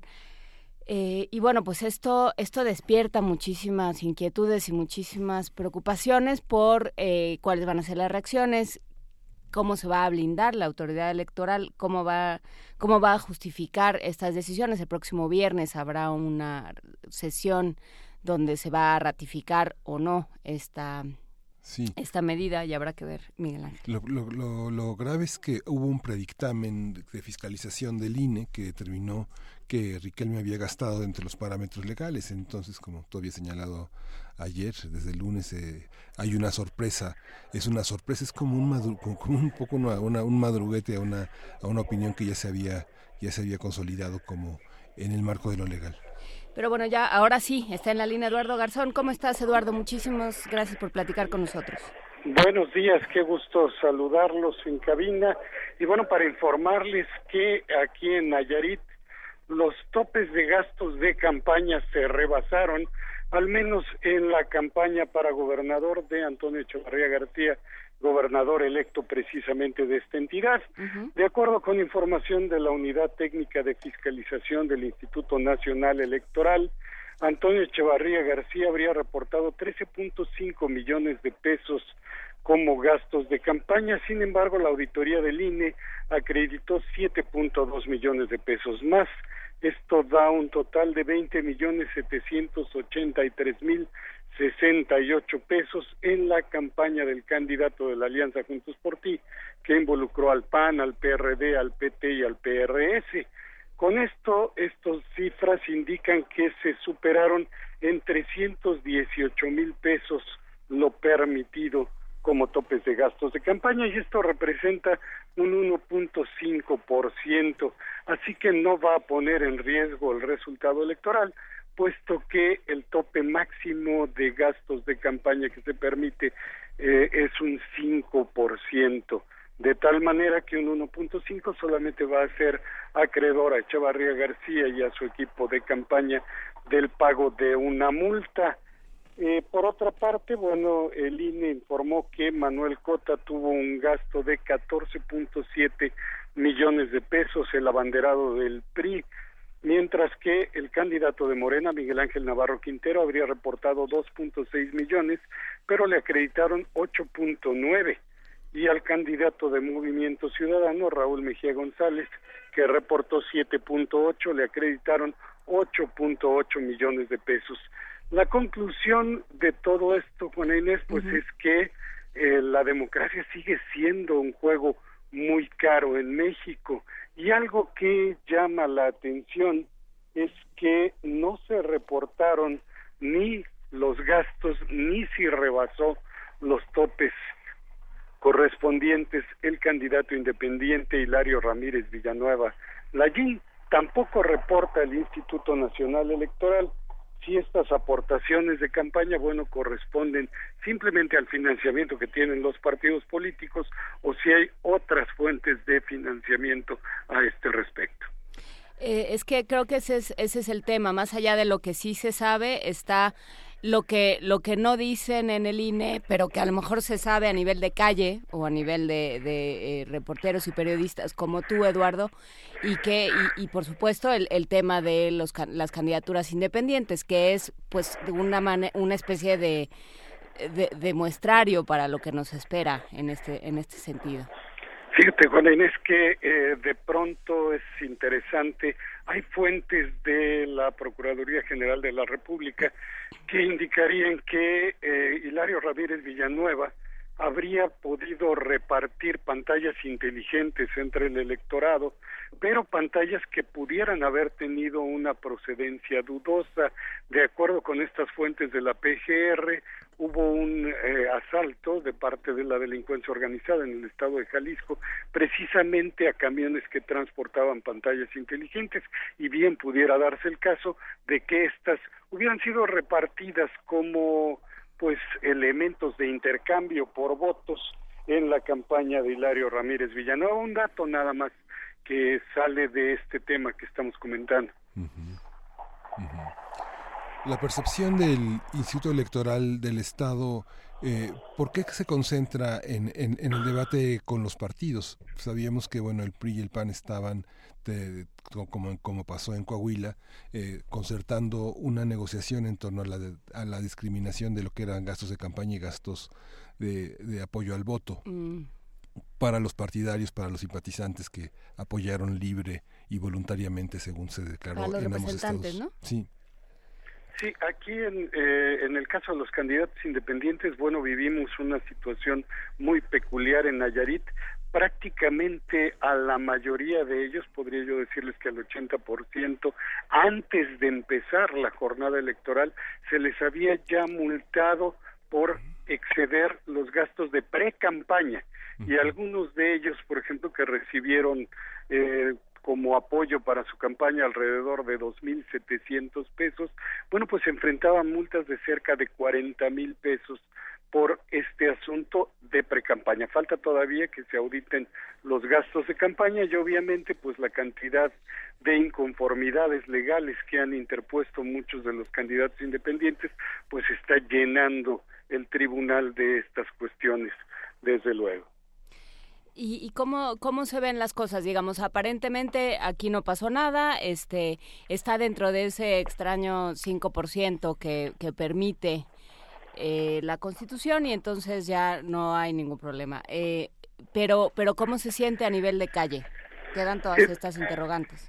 No, definitivamente en, términos de opinión pública es así como ya párenle por favor a todo esto, ya dejen de estar dándole vueltas, la voluntad de la ciudadanía se expresó en las urnas y esto me parece que es parte de lo que está tomando en cuenta a final de cuentas las resoluciones del Tribunal Estatal Electoral en Nayarit. Cabe señalar que ayer eh, el Tribunal cambió la designación del Congreso local y le otorgó dos diputados más de representación proporcional al PAN, mientras que restó uno al Partido del Trabajo y otro a Nueva Alianza, que se quedó sin diputados en el Congreso del Estado. Así que van a ser diez y con esto el PAN asegura definitivamente la mayoría como fracción parlamentaria en el Congreso de Nayarit.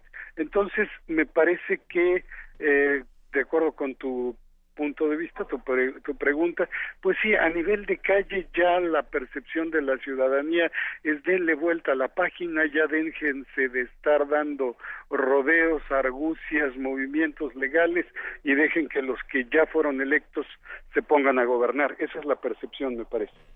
Pues es muy interesante lo que lo que nos platicas, Eduardo Garzón. Muchísimas gracias. Nos quedamos con con estas eh, cifras negras, digamos, eh, sobre los candidatos independientes, con eh, concretamente sobre Hilario Ramírez Lallín y todo y todo lo que esto implica para para próximos procesos electorales. Muchísimas gracias por esta conversación. Gracias a ustedes. Estamos pendientes y un saludo al auditorio. Un saludo. Hasta luego. Y ya está en la línea, ya está en la línea Jessica Rosales, de Capital Coahuila, ya casi, ¿sí? es que no saben ustedes las cosas, que, las cosas que están sucediendo del otro lado del vidrio, hay muertos, heridos, llanto, desgarramiento de vestiduras, crujir de huesos, todas estas cosas que suceden. Pero bueno, ahora sí, ah, eh, sí, pero bueno, sí, por supuesto, esto funciona como un laboratorio y como un material de diagnóstico de todo, todos aquellos problemas a los que nos vamos a enfrentar en los próximos procesos. Pero por lo pronto, hablando de procesos complicados, está en la línea ahora sí Jessica Rosales de Capital Coahuila. ¿Cómo estás, Jessica? ¿Cómo, cómo, es, cómo amanecen estos días en Coahuila? ¿Qué tal? ¿Cómo están? Un gusto saludarlos desde Saltillo, Coahuila. Y efectivamente, pues estamos en un panorama de incertidumbre, sobre todo los ciudadanos con esta jornada que pues prácticamente sigue abierta en nuestra entidad y es que el fin de semana, como ustedes ya lo saben, circuló información de un predictamen de la Comisión de Fiscalización del INE en la que se argumenta que el ex candidato del PRI a la gubernatura de Coahuila, Miguel Ángel Riquelme, y del PAN, Guillermo Anaya Llamas, eh, habrían rebasado los topes de campaña. El día de ayer, el órgano electoral confirmó que dicha información era correcta, es decir, que existe un dictamen indica que ambos candidatos superaron los topes de campaña por arriba del 5% y debido a la diferencia de votos entre el primero y segundo lugar, que en este caso es del 2.5%, por ciento, perdón, entre Miguel Ángel Riquelme y Guillermo Anaya, eh, pues esto podría ser una causa de nulidad. A razón de todo este tema y de esta información que se ha generado a nivel nacional y la posibilidad de que en Coahuila se anule la elección del pasado 4 de junio que le dio el triunfo al priista Miguel Ángel Riquelme Solís. La secretaria jurídica del Comité Ejecutivo Nacional del PRI, Carolina Villano, reprochó el cambio de criterios del INE al señalar que al inicio de la jornada no se establecieron estas reglas que hoy se están manejando en el tema de fiscalización como considerar un presunto pago de representantes de casilla. Aquí en Coahuila, pues se ha tratado de dar la postura de los diferentes actores políticos, tanto el PRI como el PAN, porque eh, Guillermo Anaya Llamas, pues había presentado una serie de denuncias, había impugnado la, la elección argumentando 14 agravios, pero el panista pues no esperaba y no contaba con que eh, pudiera él también verse afectado ante el tema del rebase de topes de campaña. Ellos estaban argumentando que el PRI pues había rebasado la cantidad eh, establecida por la ley. Sin embargo, bueno, pues ahora se va a conocer que también el panista habría incurrido en esta irregularidad, lo cual eh, deja un escenario y una posibilidad de que en caso de que se anule la elección por el tema de los topes de campaña, eh, los candidatos originales, es decir, Miguel Ángel Riquelme y Guillermo Anaya, no podrían participar nuevamente en una elección y los partidos políticos pues tendrían que sacar nuevos candidatos. En el caso del PRI, comentarles que hay tres temas en los que se argumenta que superó el tope.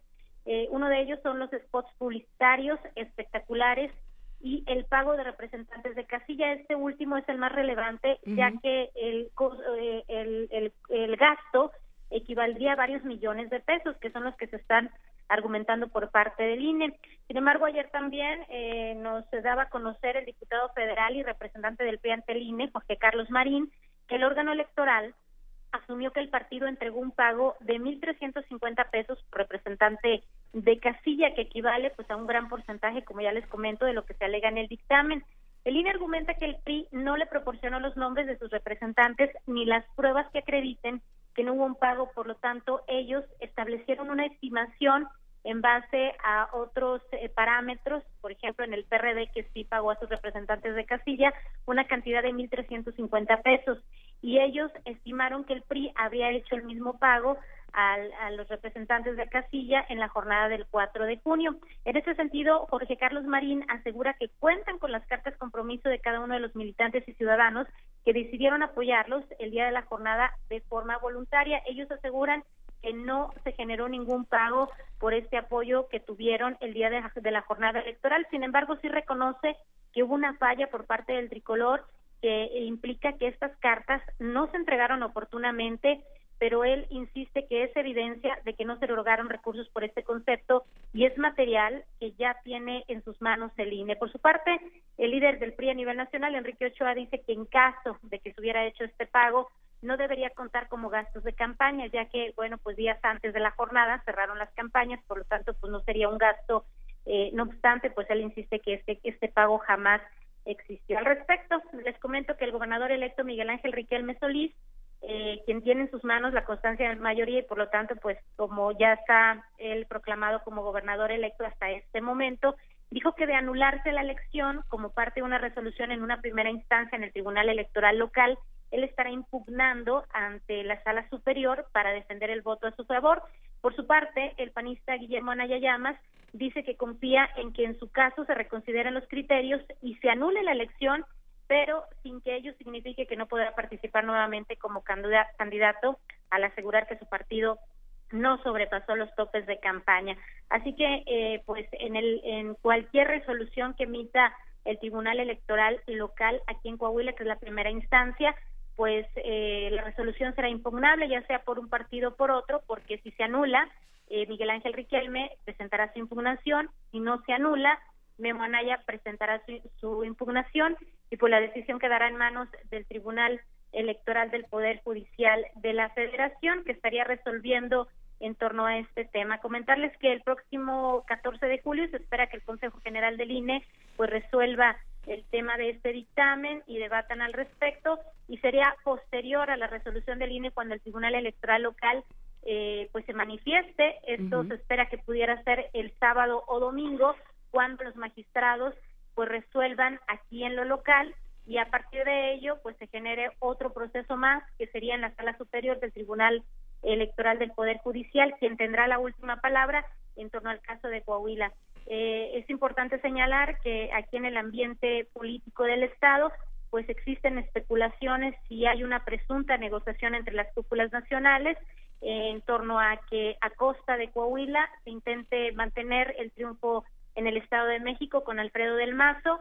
Eh, las cúpulas priistas han insistido en negar esta información, pero debido a cómo se ha manejado el proceso, sobre todo en el INE a nivel nacional, pues las especulaciones se han incrementado en los diferentes sectores de la entidad y pues está a la espera de que las autoridades resuelvan resuelvan este tema toda vez de que la gente pues eh, una parte de la sociedad si quiere la anulación otra no está muy conforme toda vez de que pues el gasto en Coahuila fue uno de los más altos eh, en esta jornada de 2017 entre los entre las entidades que tuvieron procesos electorales. Se gastaron 402 millones de pesos en lo que concierne a Coahuila en esta contienda en donde bueno pues las autoridades electorales pues sí fueron eh, muy muy señaladas debido a su actuación y que bueno pues debido a este tema ahorita estamos en este proceso de incertidumbre en Coahuila Justamente, ¿y cuál es eh, cuál es el clima, eh, Jessica Rosales? Digo, no, no el clima meteorológico, el clima político y social. Así es, pues efectivamente aquí en Coahuila la, la sociedad está en esa incertidumbre. El, el PRI ha hecho esfuerzos importantes para dar a conocer su versión en este tema. El PAN también, por su parte, ha dado a conocer la información al respecto. Y aquí la, la sociedad pues está confundida, no sabe si habrá o no anulación en Coahuila, porque pues algunos señalan que no se está respetando el voto ciudadano, eh, sea cual haya sido la, el resultado electoral, que en este momento pues, le dio triunfo a Miguel Riquelme, pero pues este frente de Coahuila digno que se que se formó precisamente para tratar de tumbar la elección del pasado 4 de junio insiste en que haya nuevas elecciones, en que nuevamente haya una contienda, aunque este frente pues no ve con muy buenos ojos de que Memo Anaya pudiera no participar nuevamente en una nueva elección aquí en Coahuila. Ayer también te comento que el gobernador Rubén Moreira Valdés se pronunció al respecto y él dijo que hay que respetar a las instituciones. Sin embargo, él consideró que eh, los topes de campaña no implicarían eh, la anulación de la elección en Coahuila, pero pues tendrá que tendremos que esperar a ver qué resuelven los tribunales en este contexto. Por lo pronto, el clima en Coahuila, el clima político electoral, pues es de una gran incertidumbre en torno a este tema. Sí. Jessica, muchísimas gracias por esta participación, ha sido muy completa con una serie de actores que, has, que nos has mostrado y bueno, esperemos al 14 de julio a ver cuáles son las consecuencias en la, en, en, la población, en la gente que espera defender su, su votos. Nos despedimos y pues muchísimas gracias por esta conversación. Muchísimas gracias. Estaremos atentos e informándoles lo que acontezca en torno pues a esta jornada, a esta situación aquí en Coahuila. Muchas gracias. Estaremos en comunicación contigo, Jessica. Muchas gracias. Y ya está en la línea pacientemente desde hace un rato el doctor Horacio Vives, doctor en Ciencia Política por la Universidad de Belgrano en Argentina y licenciado en Ciencias Políticas por el Instituto Tecnológico Autónomo de México, como en Ciencia Política, porque siempre me corrigen. ¿Cómo estás, Horacio Vives? Buen día. Hola, Juan Inés, Miguel Ángel, amigos de Primer Movimiento, pues qué gusto escucharlos en esta mañana polémica. A ver, cuéntanos, este, ¿de qué estamos hablando? Mira, eh, lo que ocurrió estos días derivado del, de, este documento, este dictamen que dio a conocer la unidad de fiscalización y la comisión de fiscalización del, del INE, y aquí nos, la primera pregunta o la primera aclaración es por qué mm, el INE y no en los estados. Recordemos que en este nuevo sistema eh, nacional de elecciones derivado de la reforma de la cual hablaba Miguel Ángel al principio de la nota, pues resulta que la fiscalización junto con otras atribuciones, pues eh, independientemente que la elección sea federal o local, pues ahora le corresponde eh, al INE. Eh, ¿qué, es, ¿Qué es lo primero que hay que poner también en la, en, en, la mesa para aclarar de dónde viene esto y por qué no había pasado en otras elecciones? Eh, digamos, en 2015 o, o en 2016.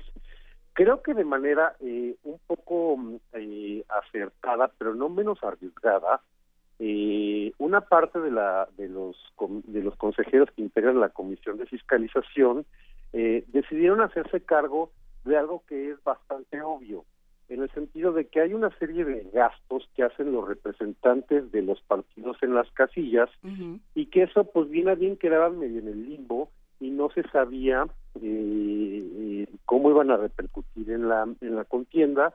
Y eso es justamente lo que está a discusión ahora digamos en el seno de la de la, de la comisión y que se va a discutir el viernes en, Consejo General como ya lo eh, lo consignaron anteriormente la, los, eh, los que intervinieron en el en, la entrevista pues. Eh, entonces eso es lo que de, alguna manera está generando digamos este este elemento nuevo. Y por otra parte pues eh, da la inconformidad de los partidos de decir bueno pues es que si me hubieras dicho desde el principio que ibas a considerar esto pues eventualmente yo hacía este, mis ajustes para no caer en esta eh, en esta falta yo formaba a todos para... no es el... ¿Perdón? Formaba a todos para que me firmaran una carta de que no les di dinero, como hizo ayer el PRI. Exactamente. no, bueno. Y hay que y hay que señalar que no se trata de, de, la cuestión de los gastos de los representantes de partidos la única, sino por ejemplo cosas que son eh, que también había que contabilizar como por ejemplo la producción de los eh, de los spots, ¿no? Que también evidentemente es eh, gasto de, campaña. Y, y en efecto esta historia va, va a terminar con que independientemente de lo que resuelva el, ICE, perdón, el INE el, viernes del Consejo General, pues esto va a ser impugnado eh, por la por la eh, por, los partidos que resulten este, afectados y la sala superior del tribunal pues ya dirá si en efecto este criterio que tomó eh, el INE eh, es correcto o en definitiva pues lo, lo, lo echa para atrás. ¿Y por qué el asunto es eh, eh importante? ¿Por qué es eh, determinante? Pues puesto que señalabas, eh, Juan al principio de la nota, que es, a mí es una cosa que no me gustó de la reforma electoral, pero mal que bien, pues ahí está. Ahí te dice que si tienes ese margen, digamos, ese colchón del 5% eh, en el rebase de los topes combinado con un resultado eh, cerrado, pues que esto eventualmente puede dar lugar a una anulación. Por eso estamos, creo, en escenarios eh, distintos en el caso de, de Nayarit y el de mm, Coahuila. ¿Por qué? Porque como el resultado eh, entre el primero y el segundo lugar en las elecciones de Nayarit fue, eh, digamos, eh, amplio, pues yo creo que eh, la, la, decisión de los eh, electores eh, de Nayarit pues ya se va a confirmar en el sentido de que Chavarría pues es el será el próximo gobernador de, mm, de Nayarit. En cambio lo de Coahuila con este elemento que, que, aparece en el conflicto postelectoral pues sí está dando un, giro pues un tanto impredecible, ¿no? Sí, y es muy es muy interesante lo que plantean ambos eh, ambos reporteros, tanto de tanto de Coahuila como de como de Nayarit, en el sentido de qué es lo que pasa con la gente y, y qué es lo que empieza a brotar, porque creo que también lo que es interesante de este proceso es que es la primera puesta en práctica de esta reforma y entonces empiezan a salir todos los chuequitos, ¿no? Empieza a salir eh, qué hacemos con los independientes, ¿no? Hasta dónde se puede fiscalizar eh, al candidato independiente o cómo o qué se tiene que echar a andar para fiscalizar al independiente, eh, cómo va a funcionar, eh, cómo se van a, a, a, decidir los gastos que se pueden y los que no, ¿no?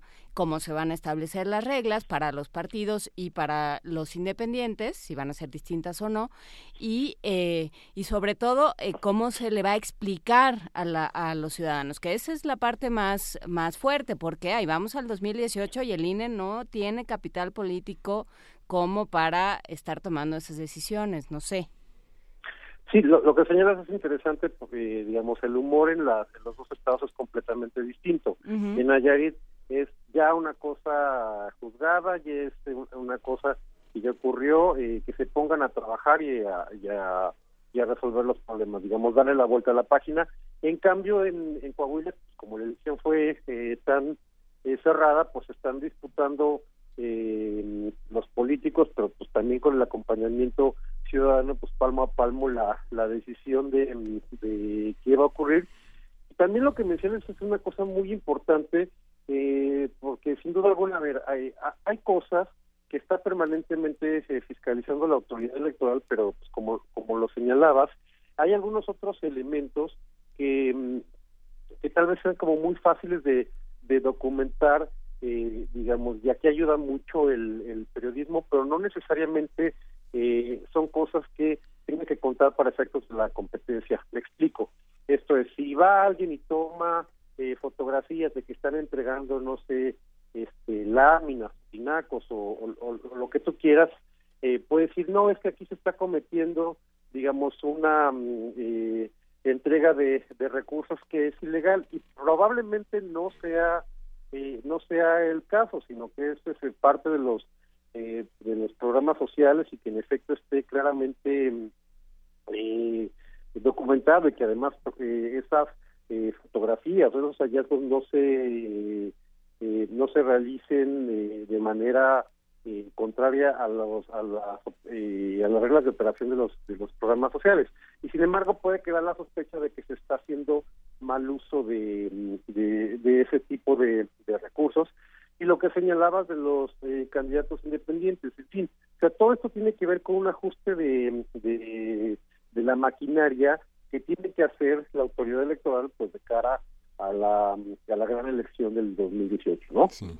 Lo que sucede también es que en parte, por ejemplo, el Estado de México no se cuestiona porque operaron de la forma tradicional como operaba el PRI en el pasado, que es eh, contabilizar mercadotécnicamente la presencia en medios y la presencia colateral generando notas de promoción de los programas sociales independientemente de si los este, funcionarios están de asueto o en su día de descanso o, o, si cobraron ese día o no, que es, que es la manera tradicional en la que se cuentan como se contaba en el pasado por cuadratines y espacios en el periódico para, para calcular el buen manejo de un jefe de prensa de las notas generadas en torno a un programa. Y sobre todo con alcance nacional que son las notas que generaron los funcionarios que visitaron amablemente el Estado de México y que generaron frente a los actores sociales capaces de inducir el voto en sus sectores una, una simpatía por el partido uh, por, el PRI eh, en realidad. El partido del gobierno. Pues sí lo que señalas Miguel Ángel es eh interesante y tienes eh, toda la razón. A ver, ¿cuál es, digamos, el nombre de, mm, del juego aquí? Dadas a conocer eh, las reglas, pues obviamente los partidos hacen eh, los ajustes para quedarse en el lindero, sobre todo los partidos que tienen más recursos, por debajo de, de los topes y de las restricciones que tiene, que tiene la ley. Lo que señala de alguna manera tendrá que ser eventualmente evaluado por, por el Tribunal Electoral sí, digamos, en el caso del Estado de México hubo una serie de apoyos eh, difusos eh, a favor de el candidato que pues, coincidentemente es el mismo que del gobierno del estado que del gobierno eh, federal. Y esos son otro tipo de, elementos que se tendrán que eh, tomar en la evaluación sobre si no hubo condiciones de, de cancha eh, pareja eh, en el caso de la elección del, del Estado de México, ¿no? Sí, y, y el problema con, con el Estado de México es que, bueno, fue, eh, claro, además desde, desde el centro y desde los medios de, del centro de, de, bueno, del distrito, la Ciudad de México, Dios, eh, claro, parece que estuvo todo el tiempo, ¿no? Y creo que estuvo todo el tiempo, estuvo durante casi un año en, dando vueltas el tema de ahí viene la elección del Estado de México, ahí viene la elección y entonces este empiezan a, um, operar unos y otros y demás. Y entonces eh, resulta muy muy difícil ¿no? Eh, no, no sentirse suspicaz al momento de revisar estos, estos veredictos de la Comisión de Fiscalización y que resulte que en el Estado de México todos, ¿no? Después de que después de lo que vimos y después de lo que pues por la cercanía todos hemos ido percibiendo, eh, resulte que todo que no se gastaron prácticamente nada, que fue una elección eh, verdaderamente baratísima. Eso es eso es difícil. No, no fue una elección eh, eh barata, definitivamente. Eh, bueno, comparada con las otras. pero mm, te digo, yo creo que aquí el, el asunto es que tiene que ver que ya una vez conociendo cuáles eran los topes y las restricciones, pues obviamente los eh, los eh, partidos, los candidatos y las campañas trataron de justamente quedarse eh, por debajo para no cometer ninguna eh, ninguna violación. Y coincido completamente contigo, eh, bueno, con, ustedes en el sentido de que eh, obviamente uno puede hacer el reporte de las notas eh, periodísticas y revisar, digamos, las agendas de los funcionarios del gobierno federal y pues es obvio, público y notorio, digamos, la cantidad de veces que estuvieron asistiendo pues a la menor provocación para hacer presencia y apoyar la la campaña del Estado de México. A eso me refiero que tendrá que ser un elemento genérico que termine, terminará que mm, eh, tendrá que ser evaluado por el Tribunal Electoral pues para determinar si en efecto digo no hubo condiciones de, de cancha pareja para todos los eh, los actores porque como bien lo señalas, pues sí se presta a la, a la, a la ¿no? Sí, es que yo creo que ahí, eh, Horacio Vives, creo que ahí es donde el INE nos queda de ver, digamos, al momento de hacer el ajuste de cuentas, ahí es donde nos están quedando a deber, porque además ya lo estamos, o sea, ya se está anunciando, digamos, una serie de, eh, de cosas que pueden suceder en el 2018. Entonces, creo que la incapacidad, una vez más, del INE de explicar, de acompañar, de hacer un trabajo muy transparente y muy claro con los ciudadanos, pues, eh, pues creo que lo, lo convierte en una en un organismo que no que no nos está cumpliendo, que no está cumpliendo con lo que tiene que hacer, más allá de que credencialice o no credencialice. Mira, eh, aquí no estoy tan tan de acuerdo contigo porque, pues, en definitiva, digamos que la autoridad electoral tenga una serie de, de, decisiones que nos dejen satisfechos a todos, pues prácticamente es eh, muy difícil. Y creo que el ejemplo de lo que estamos discutiendo hoy es muy palpable. Es decir, había un tema específico que tenía que ver con eh, los gastos de los eh, representantes de los partidos en las casillas. ¿Qué hacer con eso? Bueno, pues una parte de, de, los consejeros del INE decide, bueno, esto hay que contabilizarlo de alguna manera. ¿Cuál puede ser la reacción? Oye, es que no me dijiste en su momento, es que yo no sabía o me pueden dar provocando, digamos, un eh, prejuicio. Y sin embargo, esto ocurrió y podía eh, pues, seguirse haciendo de, de, la vista gorda. Entonces, eh, es una cosa de ir eh, ensayando, digamos, a, a, prueba y error para tratar de eh, tener eh, conductas y decisiones mucho más claras sobre los fenómenos y actuaciones políticas que hacen los partidos durante durante la campaña que pueden prestarse a la controversia o no. Y por otra parte, pues vamos a ver en qué termina la historia puntualmente eh, del Estado de México.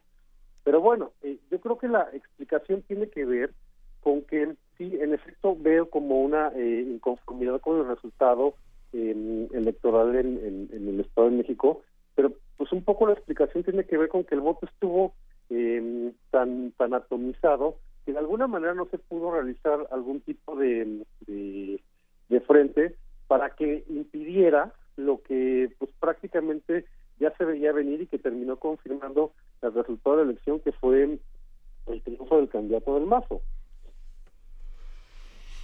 Sí, bueno, yo creo que en, en, esta referencia que, que, hemos, que hemos hecho cuestionando esta participación del INE, tiene que ver con la falta de claridad en la, en, la previsión de las reglas y en la que la ciudadanía este, no se exponga a esa suspicacia que debilita la legitimidad y la credibilidad del organismo, del INE.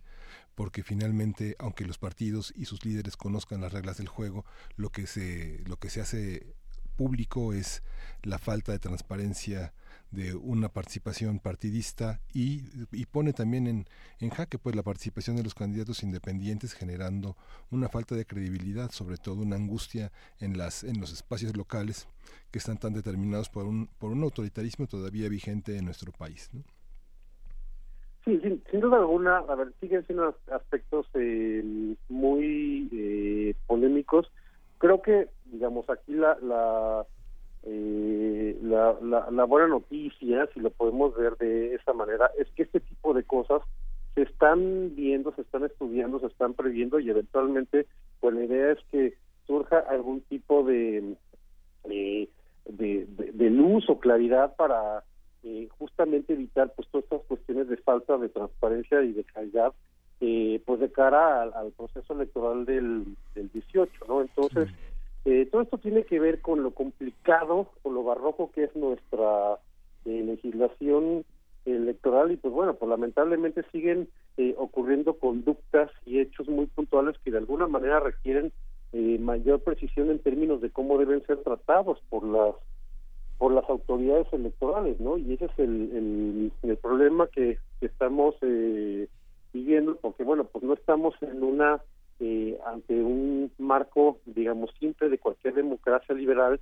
en el cual, digamos, eh, el partido del gobierno pues se dedica a hacer promoción de, según él, digamos, de sus, de sus logros y de sus resultados, y la oposición se dedica, digamos, a, señalar esos errores o esas omisiones y que claramente el partido del gobierno no debe eh, hacer uso bajo ninguna circunstancia de los recursos públicos a los que tiene acceso eh, a favor de su de sus eh, candidatos en competencia. Como estamos muy lejos de, de, ese eh, escenario, digamos, simple, pues justamente nos encontramos en esta en esta melee, en esta medio anarquía que de alguna manera hay que ir tratando de, de resolver este paso a paso, ¿no? Pues bueno, Horacio Vives lo, lo seguiremos platicando de aquí al, al 2018. Esto, eh, desde luego, no está resuelto ni está eh, del todo aclarado porque habrá que ver eh, qué pasa en la, en la sesión del próximo viernes, Pero bueno, pues seguiremos platicando contigo. Te agradecemos muchísimo esta conversación, como siempre. No, al contrario, muchísimas gracias y bueno, un gusto como siempre estar en la comunidad de Primer Movimiento. Te lo agradecemos mucho. Un abrazo, hasta luego. Primer movimiento. Hacemos comunidad.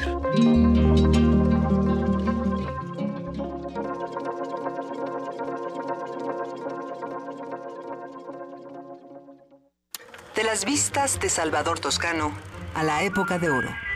Del celular a, la era digital. Filmoteca UNAM. Sala de exposiciones, acervo y restauración, cine en línea, talleres, hemeroteca. Circuito Mario de la Cueva, frente a la Facultad de Ciencias Políticas y Sociales. Entra a www.filmoteca.unam.mx. En Facebook y Twitter somos Filmoteca UNAM. Ahí encontrarás la oferta visual que tenemos para ti. Filmoteca UNAM. Nave de la Resistencia existe una habitación que nunca se abre. Excepto la última hora del último día de la semana. Ahí vamos a reírnos del mundo, a demoler los muros con canciones, a bailar en la posición que queramos. Todos eligen la música. Todos la disfrutan. Todos la bailan. El Buscapiés Tú eres el alma de esta fiesta. Viernes, 22 horas. Por el 96.1 de FM, Radio UNAM.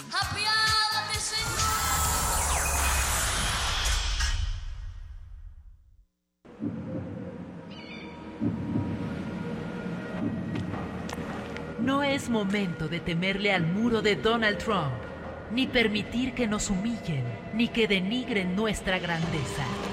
No más pisoteo a México. Es momento de recuperar nuestros valores como mexicanos. Se necesita algo más que un muro para dividirnos. Partido Encuentro Social. El Museo de Arte Carrillo Gil abre sus puertas a una muestra histórica, Orozco y los Teules, en ella recrea la exposición de 1947 del pintor y muralista José Clemente Orozco sobre la ocupación española de lo que hoy es México y que se montó en el Colegio Nacional. 43 de las 60 pinturas, dibujos y acuarelas que se exhibieron entonces están hoy en la muestra. El Museo de Arte Carrillo Gil se encuentra en Avenida Revolución 1500, San Ángel. Sumérgete en la música del planeta. Encuentra las perlas acústicas en el Mapamundi. Salpicadas desde Radio Nacional de España, Mundofonías. Una producción de Juan Antonio Vázquez y Araceli Zigane, creada para divulgar los ritmos del mundo. Sábados 6 de la tarde, por el 96.1 de FM. Radio UNAM.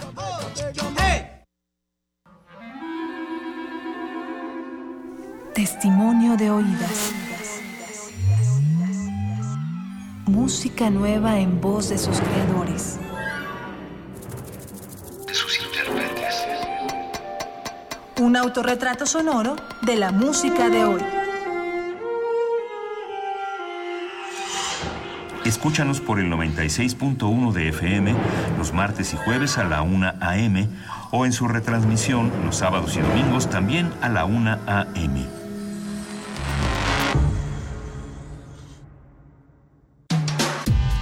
Primer movimiento. Podcast y transmisión en directo en www.radiounam.unam.mx.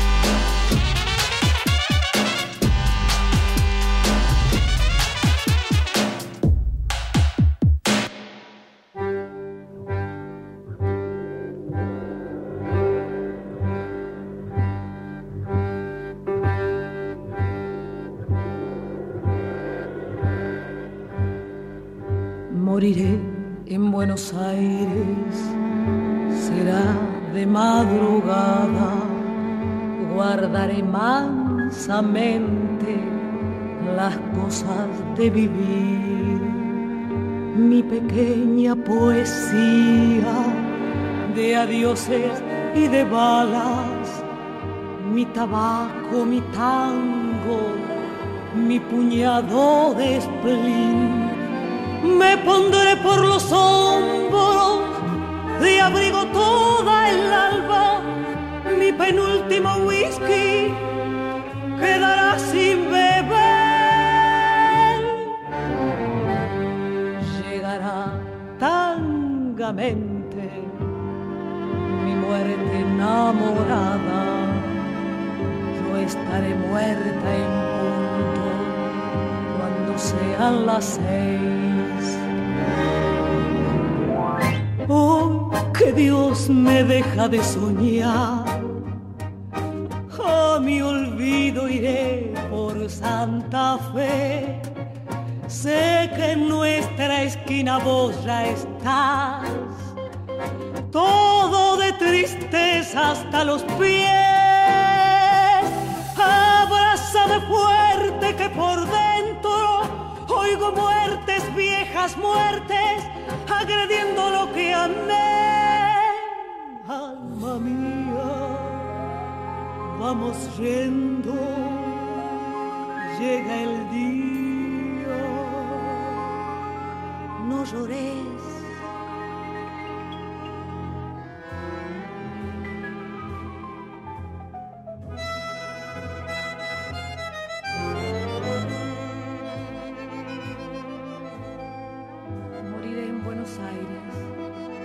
madrugada, que es la hora en que mueren los que saben morir. Flotará en mi silencio la mufa perfumada de aquel verso, de aquel verso que nunca yo te pude decir. Andaré tantas cuadras y allá en la Plaza Francia, como sombras fugadas de un cansado ballet, repitiendo tu nombre por una calle blanca, se me irán los recuerdos en puntitas de pie.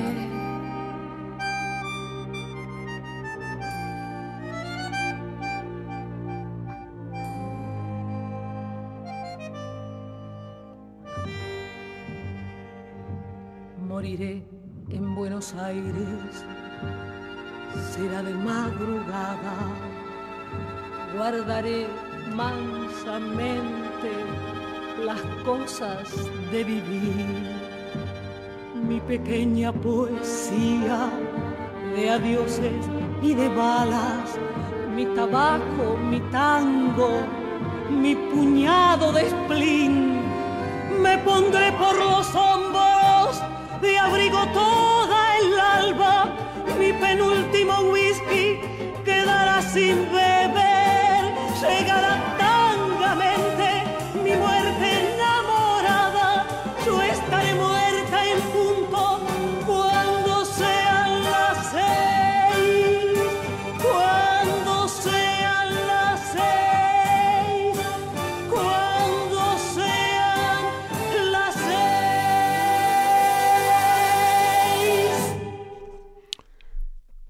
Balada para mi muerte. Amelita Baltar, del disco Amelita Baltar con Piazzola de 1974. Eh, Gastón García Marinosi nos comenta que esta canción es junto a Balada para un Loco, uno de los grandes éxitos de Piazzolla, con quien fuera su cantante y esposa Melita Baltar y su letrista de cabecera, el poeta Horacio Ferrer, una dupla que hizo eh, con este poeta que era tan fructífera que ambos firmaron un contrato de exclusividad que duró años. Uno no podía ponerle música a otro poeta y el otro no podía prestar sus letras a otro compositor. Este disco del quinteto Piazzolla es fundamental tanto por el éxito que recibió en todo el mundo como por la alta calidad que ustedes pudieron escuchar en esta seguidilla de tangos modernos llenos de poesía y combinados con la concepción de un compositor y orquestador como Piazzolla. Comentábamos hace un momento que la, la, fiesta, la Feria del Libro Latinoamericano que está en la librería Rosario Castellanos, eh, congrega una serie de libros eh, biográficos sobre, sobre Piazzolla que vale la pena vale la pena adquirir la parte de Buenos Aires hay 20 países representados en esta feria y uno de los países es Argentina donde están estas biografías y estos libros de fotografías y artísticos sobre la vida de Piazzolla finalmente como como dice Juana Inés, un hijo pródigo que regresa a Argentina, laureado y homenajeado, reconocido, eh, a pesar de su vida polémica con oposiciones, con posiciones tan políticamente incorrectas como lo fue Jorge Luis Borges. Pues sí, eh, cómo, de pronto hay estos personajes y, y, cómo los, los latinos, los latinoamericanos decidimos, decidimos odiar y decidimos decir, tú has acabado con todo, tú eres el asesino del tango.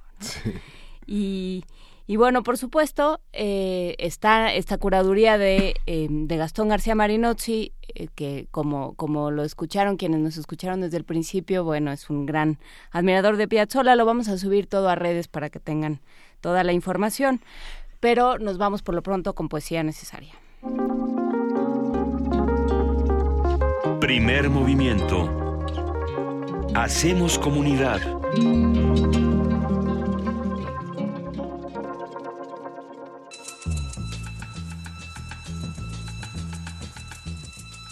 Es hora de poesía necesaria.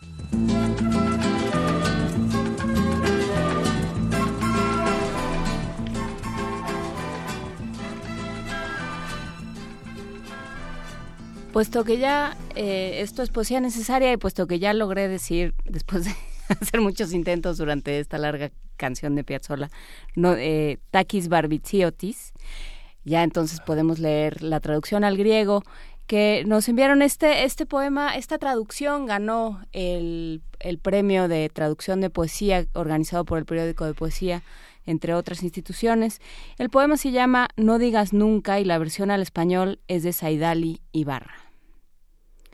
No digas nunca que la vida no es hermosa.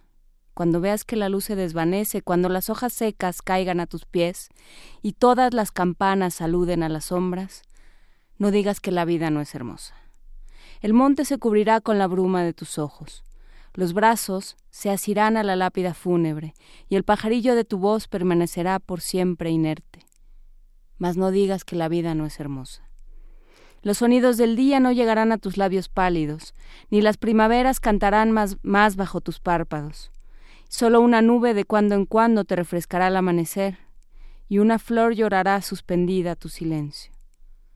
Años y años pasarán mas no pidas ver de nuevo tu color en la penumbra de los ángeles.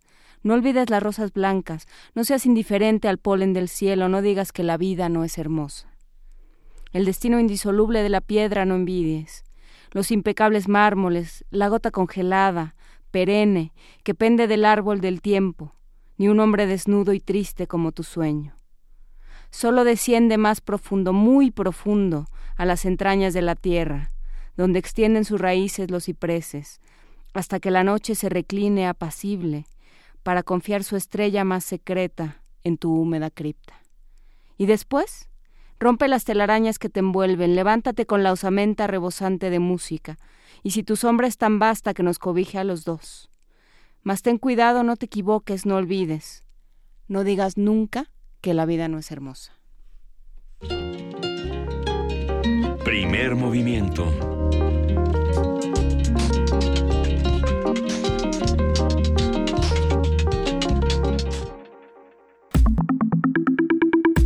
La mesa del día. La astronomía es la ciencia que se dedica al estudio de los cuerpos celestes, como ya pudieron escuchar este trueno sideral que ha llegado a la cabina, los movimientos y los fenómenos ligados a ellos, y ha estado ligada al ser humano desde la antigüedad. Empezó como una simple observación visual de planetas y estrellas y en la actualidad comparte técnicas experimentales y objetos de estudio con otras áreas de la ciencia. Debido a la amplitud del objeto de estudio, la astronomía se divide en diversas ramas, astronomía de posición, mecánica celeste, astrofísica y cosmología. Sus campos de estudio son astronomía galáctica, extragaláctica, astrometría, astrofísica, cosmología, astronomía galáctica, astronomía estelar, evolución estelar, formación estelar, ciencias planetarias y astrobiología. Y según aprendimos ayer, lo de la cosmología es por Cosme de Medici. Sí. Fíjate qué de cosas se aprenden en este programa. Para conocer más el universo, el Sol y la Tierra, el gobierno de la Ciudad de México, a través de la Secretaría del Medio Ambiente, invita a niños y, niñas entre 7 y 12 años al curso de verano Aventura Interestelar que se realizará del 24 de julio al 11 de agosto en el Museo de Historia Natural. A partir de este curso hablaremos sobre la astronomía, sus fundamentos, evoluciones e incidencias sobre la vida cotidiana con la arqueóloga Mercedes Jiménez del Arco, y es directora del Museo de Historia Natural, y Óscar Calderón, presidente de la Sociedad Astronómica de la Facultad de Ciencias. La Zafir, muchísimas gracias por estar esta mañana con nosotros, a los dos. Mercedes y Óscar, eh, ¿cómo están? Muy bien, muchas gracias por la invitación, muy contentos de estar aquí con ustedes. Eh, con mucho gusto les agradecemos a ustedes la invitación a mirar al cielo, dado que la Tierra francamente se nos está poniendo muy rara. Em, cuéntenos sobre este curso.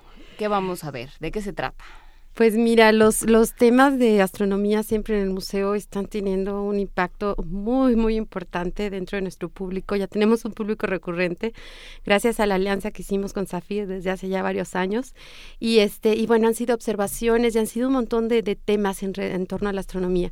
Y en el caso del curso de verano, pues somos una opción justamente para estos momentos en los que los papás con niños chiquitos no sabemos qué hacer. Bueno, ya el mío no está chiquito, pero, pero sí son, son momentos en los que dices, ¿qué hago? Con ellos y tienes que tener alternativas siempre disponibles. Y eh, el curso va eh, a ser alrededor de tres semanas, como ya mencionaron ustedes, eh, y vamos a estar explorando diferentes temas en torno a el espacio. Vamos a hablar de las estrellas, vamos a hablar de la vida en el planeta, ¿no? Como la conocemos ahora y cómo ha ido cambiando, como bien dices, estamos en un cambio ahorita en el que tenemos que, que adaptarnos. Y posteriormente, la tercera semana, vamos a estar hablando de la vida que hay fuera de la Tierra, ¿no? Estas formas de vida distintas.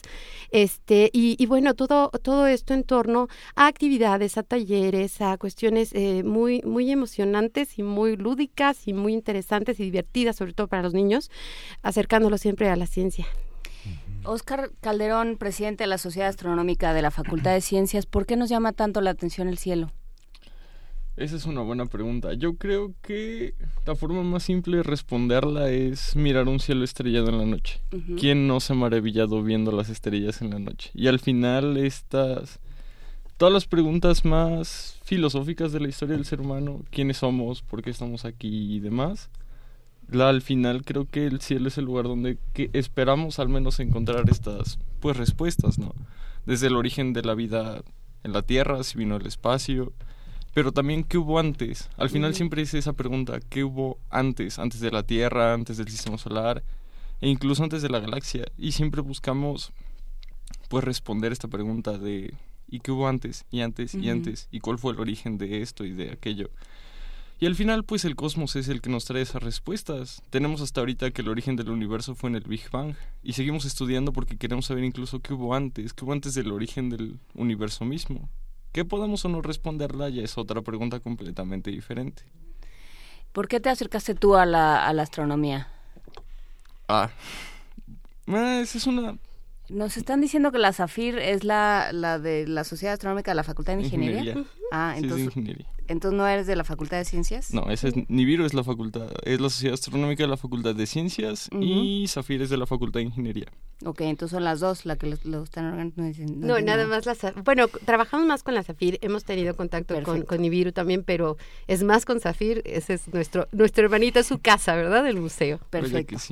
Entonces, ¿cómo te acercaste, además siendo ingeniero, a la y estando sobre la Tierra, pues, cómo te acercaste a la astronomía? híjole, desde chico mí, por esto mismo de los hilos estrellados me llamó mucho la atención y hasta cierto punto siempre se me hizo interesante. Lo que más me llamaba la atención era, pues, los planetas, eh, sus fotografías y demás, y saber cómo tomaban estas fotografías y después fui investigando un poco más, ondas y demás. Y me empezó a llamar todo esto de las estrellas, eh, agujeros negros, entre otras cosas. Y ya desde ahí fui investigando poco a poco lo más lejano puede estar cerca, ¿no? Yo recuerdo, este, porque tengo la edad suficiente como para tener esa memoria, que una de las ambiciones eh, de mi infancia era tener un, telescopio. Ahora veo que hay una cantidad de telescopios en todas las tiendas de autoservicio, de todos los precios, de todas las calidades. ¿Cómo nos hemos ido acercando a la astronomía? Tal vez uno de, las, de los encuentros masivos fue el, el primer pie del hombre en la luna. Cómo se han construido estas mitologías, el, cometa Halley, este, cómo se han construido estas mitologías, qué de erróneo hay en nuestra percepción de lo que es el espacio y cómo se ha ido, por decirlo así, corrigiendo esta visión de ese mundo, de ese mundo tan, tan lejano aparentemente. Pues mira, nosotros en el caso del museo lo que hacemos es justo acercar a los especialistas con el público en general y esa es la parte más importante dentro del museo.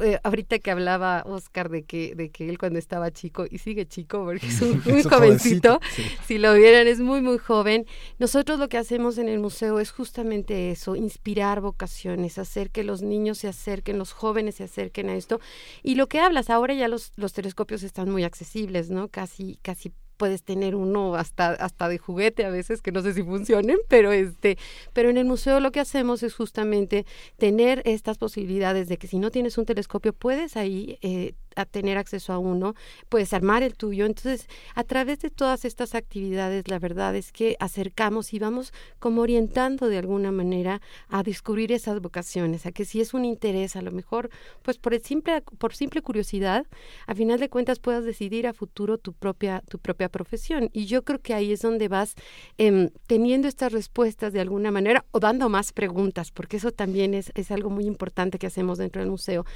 generamos, sembramos más preguntas de las que con las que llegan y esto hace que pues de alguna manera ellos sigan explorando a través de muchos otros medios, porque no solamente utilizamos lo que se conoce ya como talleres, exposiciones, sino también involucramos a veces teatro, involucramos a veces este cuestiones de arte de distintos tipos, literatura, este artes plásticas, todo esto para llevarlos justamente a la exploración de la ciencia y pues nuestra misión principal es esa, ¿no? divulgarla.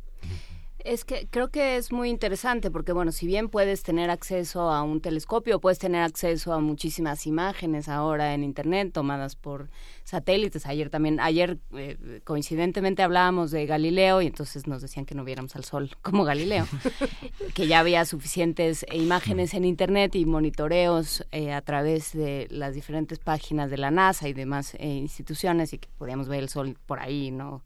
Directamente.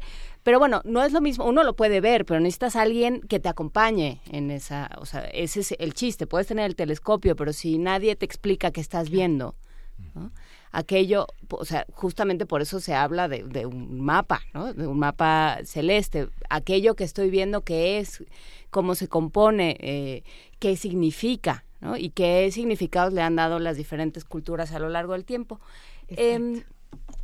Esa es una parte, pero creo que hay una parte también muy interesante de lo que dices, Mercedes, que es aprender a hacer preguntas. ¿Cómo, cómo sucede? Eh, Oscar Calderón, supongo que has estado presente ya en estos ejercicios, en alguna otra, que ya tienes experiencia. ¿Qué es lo que preguntan los asistentes al curso? Híjole, preguntan cualquier cosa. en la carrera tuve un profesor que me decía que las preguntas más difíciles que le habían hecho en toda su carrera no se lo habían hecho estudiantes, se lo habían hecho niños, ¿no? Y en su momento no creí que fuera tan cierto, pero en realidad sí, los niños en su inocencia te pueden preguntar las cosas más difíciles porque nosotros damos por sentado muchas cosas que no que dejas de preguntarte eventualmente. Por ejemplo, un niño en una observación de la luna me llega a preguntar por qué los cráteres son oscuros, o sea, por qué hay sombras en la luna muy oscuras. Y si bien es fácil decir, pues es por la sombra, al final se lo tienes que explicar de formas que el niño lo entienda que, y que lo puedas ejemplificar con algo que tengas a la mano. Y eso no es tan fácil. Y al final, pues, el, por e, otro ejemplo, el Sol tiene manchas solares, regiones más frías. Pero cuando le dices regiones más frías, el niño se imagina que pues es frío al tacto y en realidad no. Si bien son regiones más frías en el Sol, siguen estando a millones de grados de temperatura. ¿Cómo se lo explicas de una forma que lo logre entender? Sí que es fría, pero que no hay que ponerse suéter. Ajá, exactamente. hay que ponerse suéter. Sí, no lo puedes decir tal cual, entonces el niño se queda, bueno, pero es frío, no es frío. Al final creo que ese es el chiste de divulgar la ciencia, hallar la forma adecuada para transmitir un conocimiento ya sea a un niño o a una persona adulta.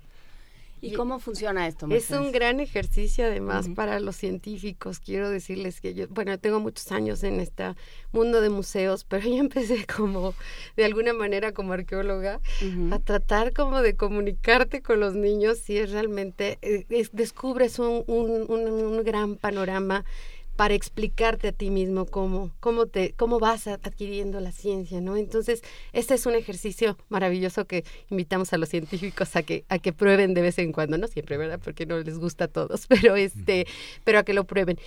Y en el caso, por ejemplo, del curso de verano, pues este, vamos a estar, eh, ya les comentábamos en estos días, pero adicionalmente al curso de verano, que esto es de niños de 7 a 12 nada más, también tenemos actividades los fines de semana durante el verano para toda la familia. Y ahí podemos, este, sábado y domingo tenemos de 11 a 3 de la tarde este, ahorita que hablabas de las observaciones solares, tenemos también observación solar con telescopios, que eso lo lleva a cabo Zafir y que siempre les recomendamos que lo hagamos con un especialista, efectivamente. Y pueden ir al museo a ver estas, este, a, hacer talleres, diferentes talleres astronómicos. Y el 21 de agosto va a ser el eclipse solar. Y van a estar también Zafir acompañándonos durante todo el, el este, pues lo que dure el, el eclipse, que esperamos verlo. Y si no, pues tendremos siempre la tecnología a la mano, como decías, este, verlo a través de la NASA y demás. Y, este, y las alternativas que siempre tenemos en el museo adicionales a esto. Que, de 11 a 15 horas. De 11 a 15 horas, sí. Sábados y domingos. Son talleres, hay observaciones solares y el, en el caso del eclipse, que es el lunes 21, normalmente nosotros estamos cerrados los lunes, pero específicamente para esta ocasión estaremos abiertos y haremos observaciones del eclipse, ya sea lo que nos permita, ¿verdad, Oscar? ¿A qué hora es? También de 11 a 15 horas. Durante ese periodo vamos a estar haciendo las, las observaciones. A ver, a ver, ¿qué va a haber en ese eclipse? ¿Qué, qué va a pasar, Oscar? Bueno, pues básicamente es un eclipse solar. En, en Estados Unidos es total. O sea, es como, como, es que tú, cuando éramos chiquitos tú creo que no eras ni un cigoto, pero, pero hubo un eclipse y entonces a todos nos dijeron que no viéramos el sol y que nos saliéramos, pero que tuviéramos un papelito con un hoyito y entonces por ahí lo viéramos y una larguísima explicación. Nos pues, prepararon para el eclipse. Básicamente un eclipse solar en este caso es cuando la luna pasa frente al sol. Eh, es raro que poco frecuente más bien que la luna pase frente al sol porque al final la luna es muy chica y tiene que haber esta alineación muy particular. Por eso los eclipses totales tardan mucho tiempo en repetirse. El último total en México fue en el 91 y el que sigue en el país va a ser en el 2024, en abril. Pero bueno, en este caso es en Estados Unidos, total, y en México se va a ver parcialmente. ¿Qué quiere decir esto? Que la luna va a tapar un, un porcentaje del sol. Se estima que sea del 30%, más o menos, 30-35%. Se va a notar poquito, pero ya con telescopios pues va a ser visible, ¿no? esta sombra de la luna que está dejando pues frente al sol como tal. Y, ¿Y qué es lo que se va a poder ver? ¿Cómo se va a trabajar, digamos, ese eclipse? ¿Qué pasa si amanece nublado, por ejemplo, como hoy? En ese caso, pues tenemos que recurrir a la tecnología. Tristemente, el clima es el peor enemigo de las observaciones astronómicas, siempre. Entonces, pues vamos preparados, ¿no? Con talleres, una para explicar qué, qué es el eclipse de forma dinámica, qué son los eclipses lunares, solares, entre otros. Y bueno, los telescopios para hacer la observación solar y ya si tristemente se nubla, esperemos que no, eh, pues transmisiones en vivo a través de las páginas de la NASA y de, la, de, distintos observatorios a través de Estados Unidos en este caso. La visita al museo de 7 a 12 años, ¿qué, ¿qué, ven los niños de esa edad? Digamos, este, es la salida de la primera infancia y la llegada a la pubertad. ¿Qué preguntas se hacen? Es una edad en la que los niños están muy callados aparentemente, muy formales y hacen lo que uno les diga. No, los has, no, Estás, en contacto con unos, ¿verdad? creo que no has visto a los últimos niños, ¿qué pasa? No, fíjate que son, bueno, hay de todo, ¿no? Evidentemente las personalidades de cada uno pues se van manifestando de manera distinta, pero entre ellos mismos se están haciendo las preguntas y entonces esto genera eh, que haya, eh, pues no sé, una sinergia entre todos para que vayan resolviendo poco a poco estas, estos cuestionamientos. Entonces, la idea justo con nuestros asesores educativos, aparte de, obviamente, de los especialistas de SAFIR, nosotros tenemos asesores educativos que están todo el tiempo trabajando con ellos y eh, pues realizando todos estos cuestionamientos y utilizamos además todas las salas del museo. No solamente nos mantenemos en estos talleres que les comentamos ahorita y en las observaciones, utilizamos todas las salas del museo porque a final de cuentas para nosotros es muy importante hacer toda esta liga del conocimiento, ¿no? Una cosa te lleva a la otra, ahorita que hablabas de, de la parte de la interpretación cultural a través de constelaciones y demás, todo eso es muy importante, qué nos está pasando con el cambio climático, en fin, hacemos toda esta liga de tal manera que ellos se van como un, con un panorama completo, mucho más allá de, de esta de esta cuestión únicamente astronómica. Y eso, en cierta manera, pues es lo que les hace que se generen muchas más preguntas, ¿no? Entonces, cada uno, lo separamos, por supuesto, en grupos, no todos llevan la información al mismo tiempo, estamos separando por grupos y además quiero decirles que dentro del taller también va a haber dos cuestiones muy interesantes. Una, tenemos a un asesor educativo que él es sordo y normalmente da visitas guiadas en lengua de señas mexicanas. En esta ocasión va a tomar un, eh, una parte del taller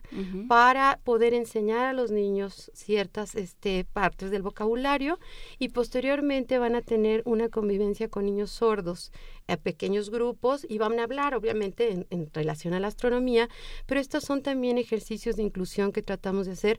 Obviamente los hacemos de manera controlada porque no, no podemos abrirlos todavía, pero la intención es posteriormente seguir abriendo estas opciones para otros niños y poder hacer pues una, una convivencia mucho más eh, pues natural entre todos, entre todos ellos. Es que justamente eh, hasta que no los empieces a escuchar no sabes la cantidad de cosas que traen en la cabeza. El otro había una niña que me decía, es que mira, a mí ya me dijo una niña de mi salón que el sol se está yendo y entonces cuando se acabe de ir se va a acabar el internet.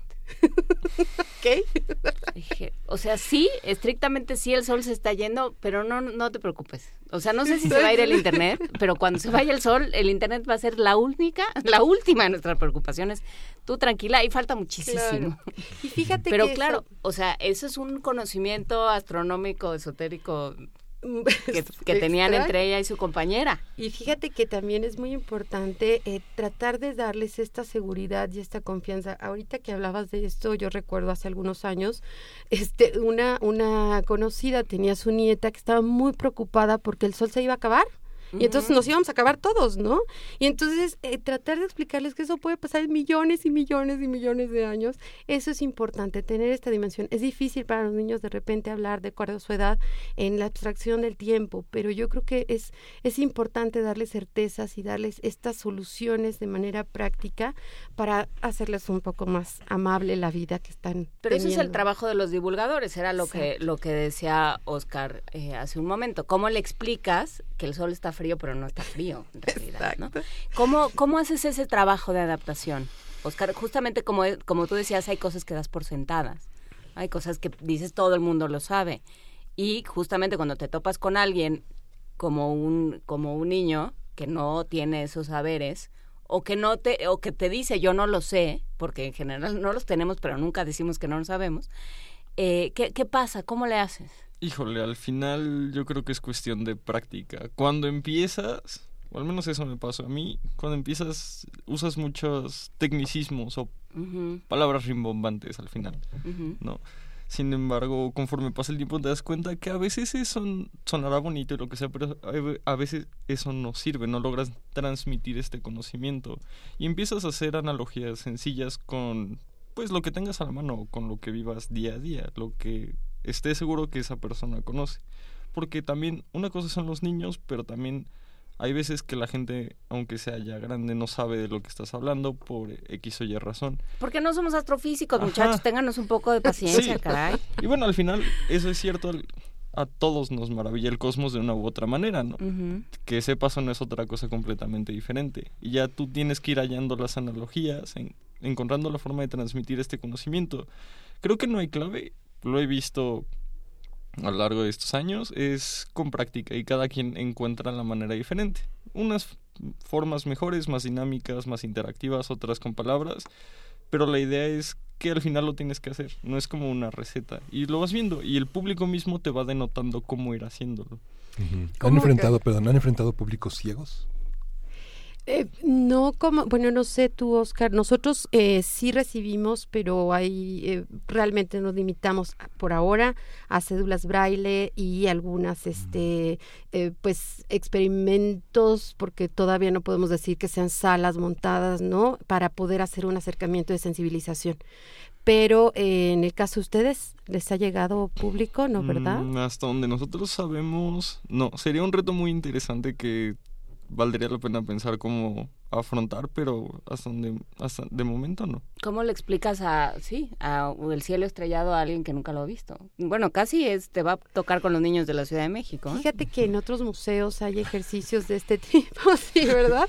En otros museos eh, yo he visto ejercicios de este tipo muy interesantes para explicarles justamente eh, cuestiones del espacio y, bueno, con, con buenos resultados. Eso es otra cosa que hacemos en los museos, compartirnos de repente este tipo de actividades y, poder pues como experimentar las, las diferentes este, opciones que tiene cada quien pues para poder enriquecer incluso nuestras propias alternativas de, cómo impartir eh, a, determinados temas. ¿Y cómo se, eh, se hizo? Porque bueno, es un, es un programa muy, muy amplio pero que parece que sí está hecho para contestar las preguntas de, eh, pues que nos hacemos todos, porque en realidad el público infantil no es más que nosotros sin inhibiciones, o más que cualquier ser curioso. Claro, en realidad. Por supuesto. Y hay niños a los que nada, las cosas no les dan curiosidad y hay unos a los que les dan más y pues todos eh, somos más o menos iguales. Entonces, eh, ¿cómo, ¿cómo construir el, la estructura del curso?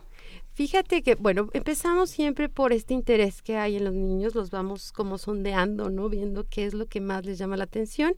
Eh, em, eh, a principios de año, prácticamente desde el año pasado, tenemos seleccionado el tema y empezamos entonces a construir todas las dinámicas y los temas, cómo los vamos a ir desglosando. Eh, invitamos a colaboradores, en este caso, este Zafir está participando, en los, les, les comento, los fines de semana. A veces en, este, en esta parte de la primera parte del taller, que somos se los he mencionado, es que hay muchas sorpresas dentro del taller, va a haber un curso de televisión, este lo da la Dirección General de este, Televisión Educativa de la Secretaría de Educación Pública, y entonces en base al tema que estamos hablando de astronomía, ahora nos metemos también a televisión. Entonces, todo esto lo vamos haciendo de manera complementaria para que todos los días tengan una actividad distinta, todo, obviamente con sus descansos pertinentes, su lunch y demás, que además pueda ser algo accesible no solo para el museo, creo que finalmente tenemos nosotros el compromiso de brindarles un, un, curso de calidad, un curso totalmente eh, comprometido con profesionales, pero al mismo tiempo que sea accesible para los papás, ¿no? Entonces tiene un costo muy, muy, este, muy económico durante las tres semanas y eso pues les permite también a ellos tener una alternativa segura donde además los niños van a aprender algo, ¿verdad? Porque eso es también otra parte importante. 1.623 pesos los, las tres semanas. Las tres semanas. Las tres semanas. Ahí los deja uno y luego los recoge. Los dejas a las 10 de la mañana, bueno, un poquito antes de las 10 de la mañana y los recoges a las 2 de la tarde. Están seguros completamente en el espacio, no salen del museo. Este, tenemos a nuestros asesores ahí y todos, todos nosotros estamos al pendiente de los niños. Y fíjense que eh, tener cursos de verano en algunos museos resulta complicado, ¿no? Porque pues estás con el público atendiendo y al mismo tiempo estás con, con un grupo de tu responsabilidad. Pero se ha coordinado muy bien dentro del museo. Es un curso eh, de, cupo limitado, son solo 45 niños, entonces sí es este es limitado por lo mismo, pero muy enriquecedor y la verdad no se van a arrepentir de ¿Tienen que llevar lunch? Tienen que llevar lunch, sí, ropa cómoda. Muchas gracias. Sí. claro. Hay que decir, no, espérenme, porque ya nos escribió Leti Pérez que dice que qué museo, perdón, el Museo de Historia Natural. Claro. El de Chapultepec. el de Chapultepec, el de la segunda sección de las bóvedas recién pintadas de color que las van a ver por ahí muy, las van a identificar muy bien es ahí. Y este y pues vamos a estar les digo todas estas tres semanas con muchas actividades. Y una vez que se acabe el curso pueden regresar porque ahorita que hablabas de eh, cómo nos acercamos un poco más a la ciencia y a, preguntas específicas además vamos a tener una exposición sobre eclipses. Es una exposición pequeñita que vamos a inaugurar en la próxima noche de museos, que es el 26 de julio, los miércoles, ya saben, de fines de mes, y va a hablar sobre eclipses. Entonces, una vez que ya hayan visto el eclipse, si les quedó alguna duda, pues pueden ir a la exposición para poder conocer un poquito más acerca de todo esto. ¿Y cómo es este trabajo en todo el museo? Porque creo que esa parte es muy interesante, cómo, cómo la astronomía finalmente termina eh, convirtiéndose en parte de, la vida de los seres humanos. ¿Cómo influye la astronomía en el resto de, la vida, eh, Oscar? En general, pues primero te da curiosidad por las preguntas filosóficas más grandes que se ha hecho el hombre. Pero ya de formas prácticas, gracias a esta... Esta ansia por conquistar el espacio se han desarrollado muchos inventos tecnológicos del día, del día a día. Los teléfonos celulares, las tablets, entre otras cosas, han salido gracias, pues, por esto, esta necesidad de conquistar el espacio. Al final, la vida en, en el espacio es muy complicada. Los astronautas tienen muchos problemas. Entonces, a lo largo de los años, a través de investigaciones, pues se desarrollan ciertas tecnologías para los astronautas que después nos damos cuenta que nos sirven para nosotros en el día a día como tal. ¿Tú qué haces en, cuando no estás dando curso de verano? ¿Qué haces? Ahorita, pues escribir mi tesis. Ah, ¿sobre qué? ¿En, ah. qué, más bien? ¿En ingeniería? Es en ingeniería, es proponer a través de estudios sísmicos una posible localización de un yacimiento petrolero para fines prácticos. claramente sí es para fines prácticos. No es este no es nada más la ciencia pura. Mm. Y ¿Por qué decidieron por qué decidieron la, astronomía en este en este momento en el museo que bueno, el museo es muy rico, tiene muchísimas colecciones de insectos, de plantas. Prácticamente todas las ramas y la reclasificación de las ciencias de, la, de los reinos está, está, está vigente en el museo. ¿Por qué, las, ¿Por qué la astronomía ahora? Bueno, mira, para como te es la época es el cielo que eh, permite. Pues no es tanto el cielo, porque ya es que está bien nublado de repente. Sin embargo, hace ratito les quería yo comentar que aunque esté nublado, la verdad es que tenemos tanta oferta de actividades que, que el público no lo siente. No es un, una cuestión de, ah, ya llovió, ya no podemos ver nada, ya nos vamos, ¿no? Sino que siempre tienen actividades distintas. Y eh, en el caso de nosotros, también aprovechamos esta plaza central que tenemos recientemente, ¿no? En, apenas hace unos años, este se se, se, abrió al público y es ahí donde hacemos las observaciones y es ahí donde se hace el teatro y es ahí donde se hacen muchas cosas como un espacio de convivencia importante que permite además hacer la reflexión de, del contenido de la, del resto de las salas, Miguel, porque finalmente, eh, como bien dices, nuestra colección, sobre todo la colección de exhibición, la colección de insectos, la colección entomológica es una colección científica que tenemos en el museo con más de 60 mil ejemplares, es una colección muy importante y Em, en este caso se puede visitar en pequeños grupos.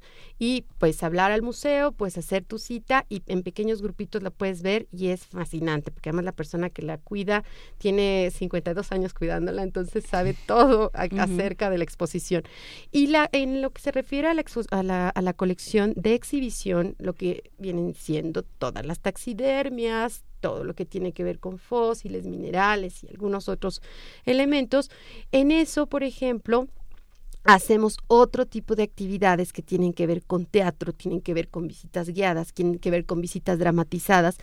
Todas estas herramientas que utiliza el museo no tienen ninguna otra función más que la de acercar y enamorar a los visitantes de lo que están viendo, de la, de la naturaleza, acercarlos a la ciencia y de alguna manera poder entrar a ellos, ya sea si no se dedican finalmente a ser científicos en el futuro, sí por lo menos que estén lo suficientemente sensibilizados para que puedan apoyar la ciencia y pues finalmente lo que buscamos es un cambio en nuestro en nuestro país, ¿no? Hacia una mejor educación, hacia hacia gente que esté como como convencida de que de que esto vale la pena y que es importante apoyarlo.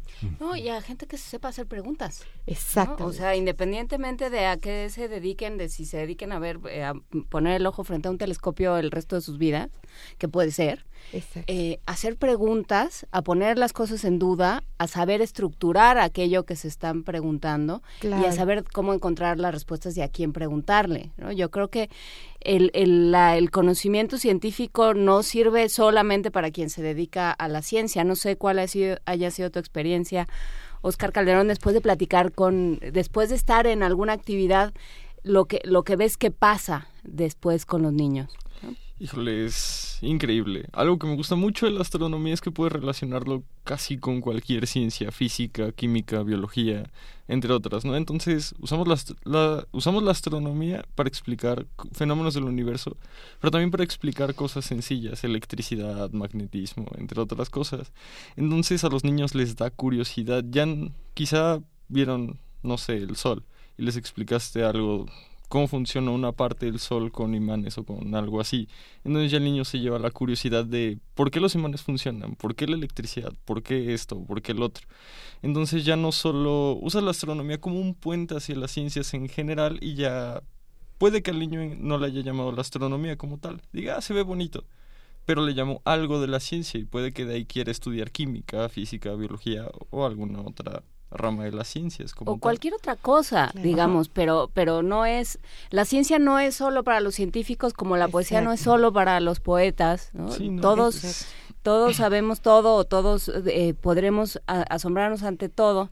Aquí estuvimos un día, teníamos una discusión larguísima sobre si existía o no existía el lado oscuro de la luna. Ya no me acuerdo que llegamos, pero era una cosa muy complicada eh, y que hablábamos sobre piedras lunares. O sea, realmente la ciencia cabe en todos lados y la curiosidad y el asombro y la posibilidad de que alguien te explique es una es un regalo enorme que se puede adquirir ahora mismo en el Museo de, Historia, Natural. Todos los días, además. Todos los en el días, curso, pero todos los días. Y es justamente esto que comentábamos. El, el, que sea un museo de historia natural te permite hablar de una gran cantidad de temas y esto pues nos acerca a tener siempre algo distinto, siempre algo nuevo, siempre algo que descubrir y de verdad los invito porque además es una gran opción, una gran opción para los fines de semana, para entre semana. Los martes tenemos un día gratuito para todo el público. Entonces, pues acercarse al museo, estamos pasando por una etapa bien importante ahorita de renovación que no la sienten, porque además llegan al museo, no se siente, hay muchas actividades,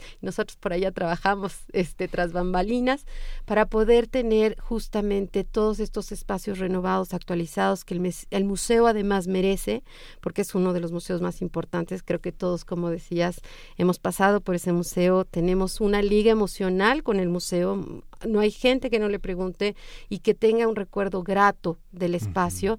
y, el pues, dinosaurio. el dinosaurio, el diplo que ahorita está en restauración. Ah, y pueden ver además la restauración. Estamos haciendo en el, en el área del vestíbulo en la parte de arriba.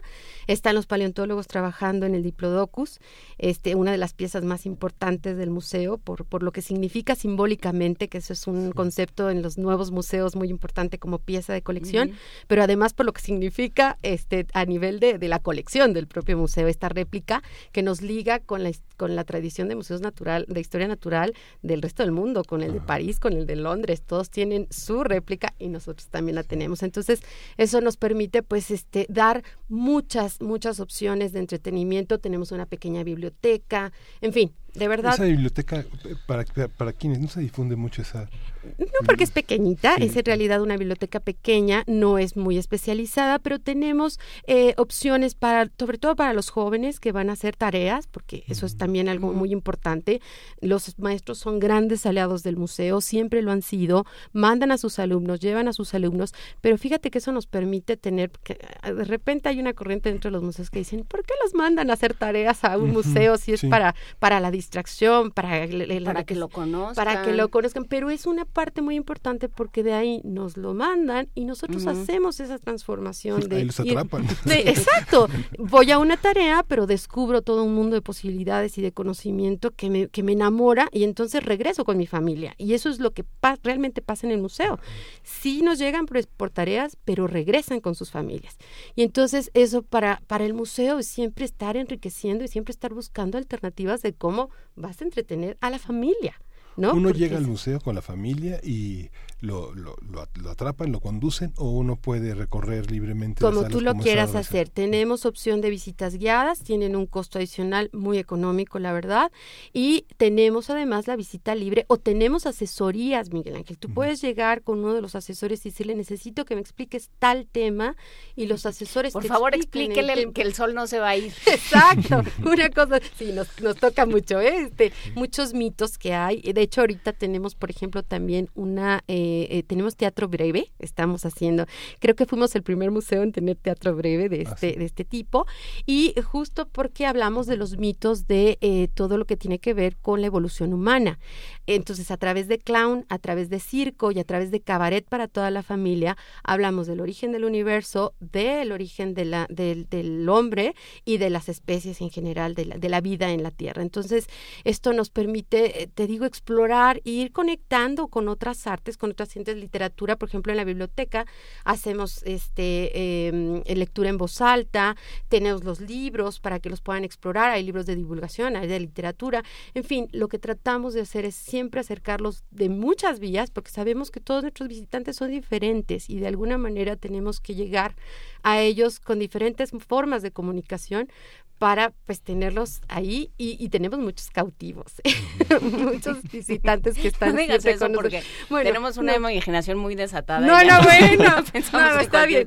vamos a decir que visitantes recurrentes que están todo el tiempo con nosotros en el museo y que acuden siempre a nuestros a nuestros llamados. Entonces no, hay un mínimo de edad, diga la presencia del teatro, las imágenes. Vean bebitos, de hecho nos han tocado, ¿te acuerdas Oscar que en una de las de las este de los campamentos, porque hemos tenido campamentos hasta astronómicos, ha habido posada astronómica, todo ha habido.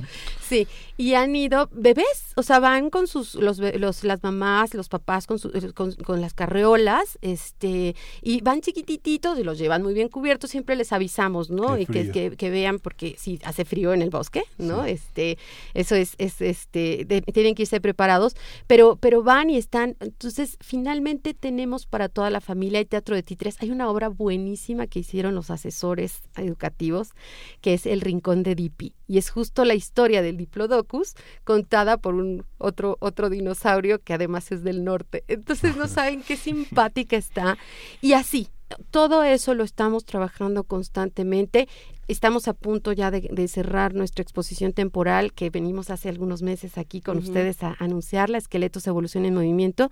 Cerramos el 20 de agosto y es también una exposición maravillosa con muchas muchos este, facultades, institutos, entre ellos el de biología, el de veterinaria, nos prestaron piezas y aparte las de la colección para hablar sobre la evolución del, del sistema esquelético.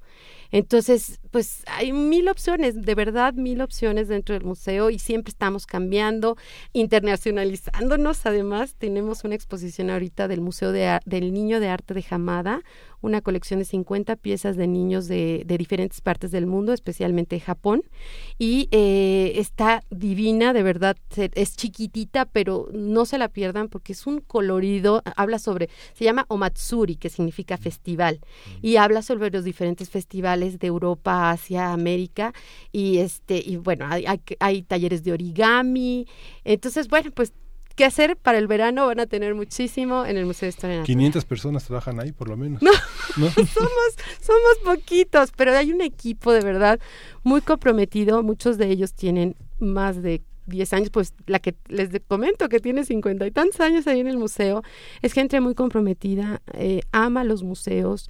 Yo creo que cuando uno se mete al mundo de los museos realmente surge algo, alguna liga, una especie de encantamiento que no puedes dejar, ¿no? Este, a mí eh, personalmente me pasó hace veintitantos años como arqueóloga, llegué de repente a un museo, dije, bueno, yo vengo por seis meses y me quedé nueve años y me quedé toda la vida, entonces es realmente maravilloso, es un, un espacio padrísimo. Sí, nos piden que repitamos la dirección del museo, que vamos a ponerlo en redes sociales está toda la información en redes sociales para niños de 7 a 11 años y bueno, por supuesto el Museo de Historia Natural está en la tercera sección del Bosque de Chapultepec, la segunda sección del Bosque de Chapultepec y ahí está para, para todos nosotros, porque es de todos nosotros. Muchísimas gracias. gracias a, Mercedes Jiménez del Arco, arqueóloga y apasionada, como la acaban de escuchar, directora del Museo de Historia Natural, y a Óscar Calderón, el presidente de SAFIR, la Sociedad Astronómica de la Facultad de Ingeniería. Muchísimas gracias por estar con nosotros. Gracias a usted. Gracias. Claro que sí, gracias.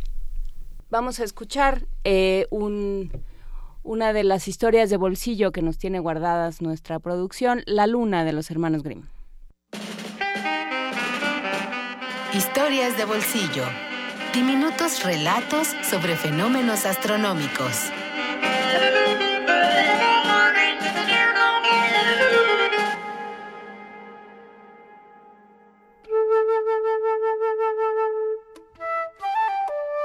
La luna, de los hermanos Grimm.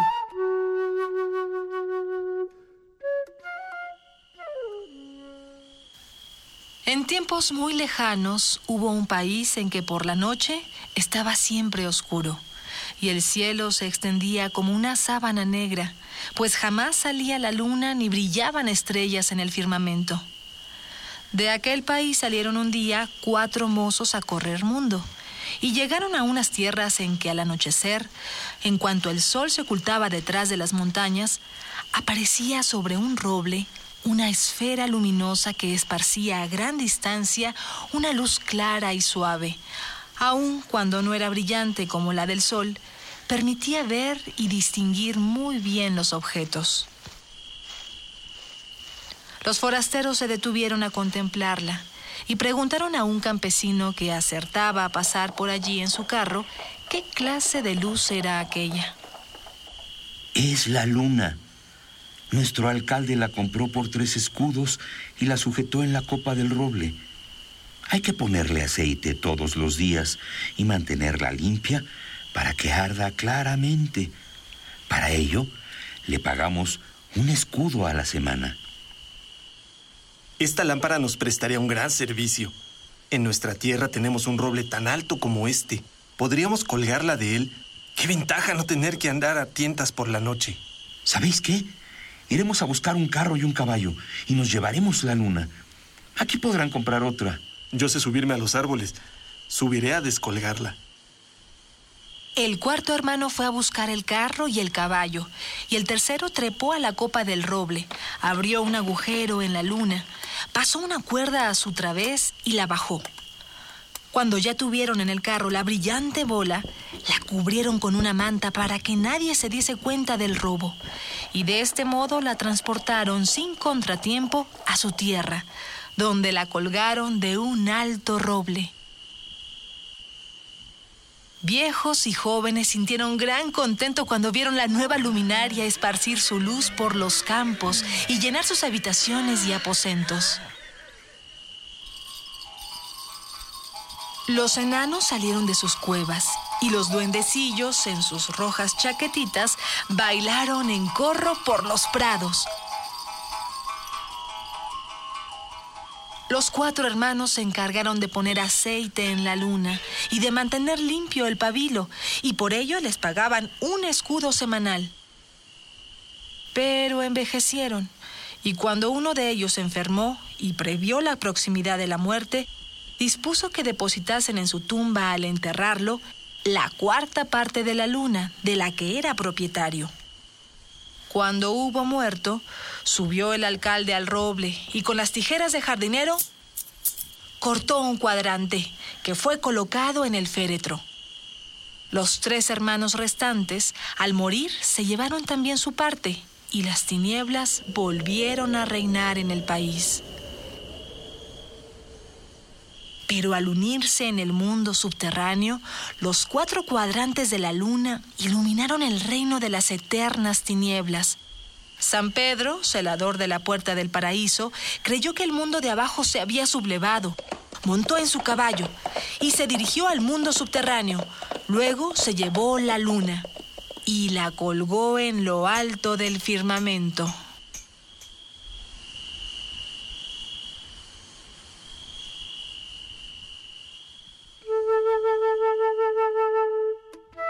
La luna, de los hermanos Grimm.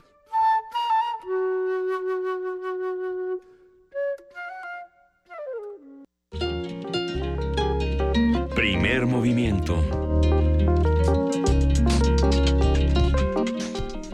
9 de la mañana con 57 minutos. Esto fue La Luna de los hermanos Grimm, una de nuestras historias de bolsillo que tiene guardadas la producción para este momento la astronomía siempre es un tema que nos que nos apasiona, que nos que nos divierte, que nos entusiasma en primer movimiento y, a nuestros escuchas también.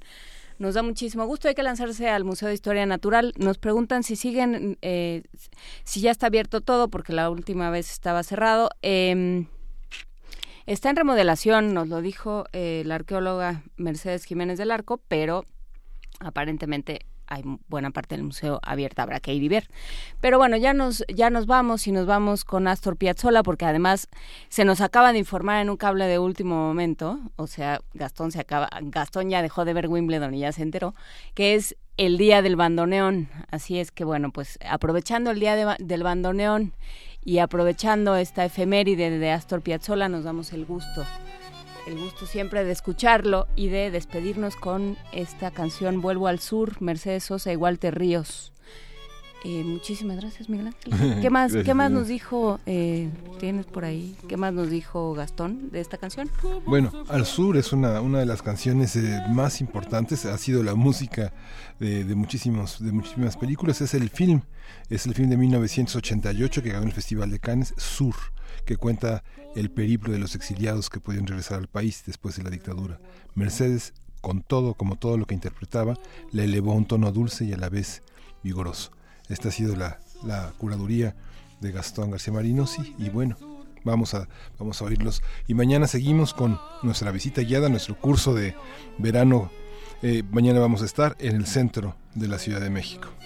Pues muchísimas gracias a todos los que nos escucharon, muchísimas gracias a todos los que hicieron posible este programa. Nos escuchamos mañana. Muchísimas gracias Miguel Ángel Quemain. Yo soy Juana Inés de ESA. Esto fue Primer Movimiento. El mundo desde la universidad. Y su después. Quiero su, su buena gente, su dignidad. Siento al sur tu cuerpo en la intimidad. Te quiero su, te quiero su, te quiero su,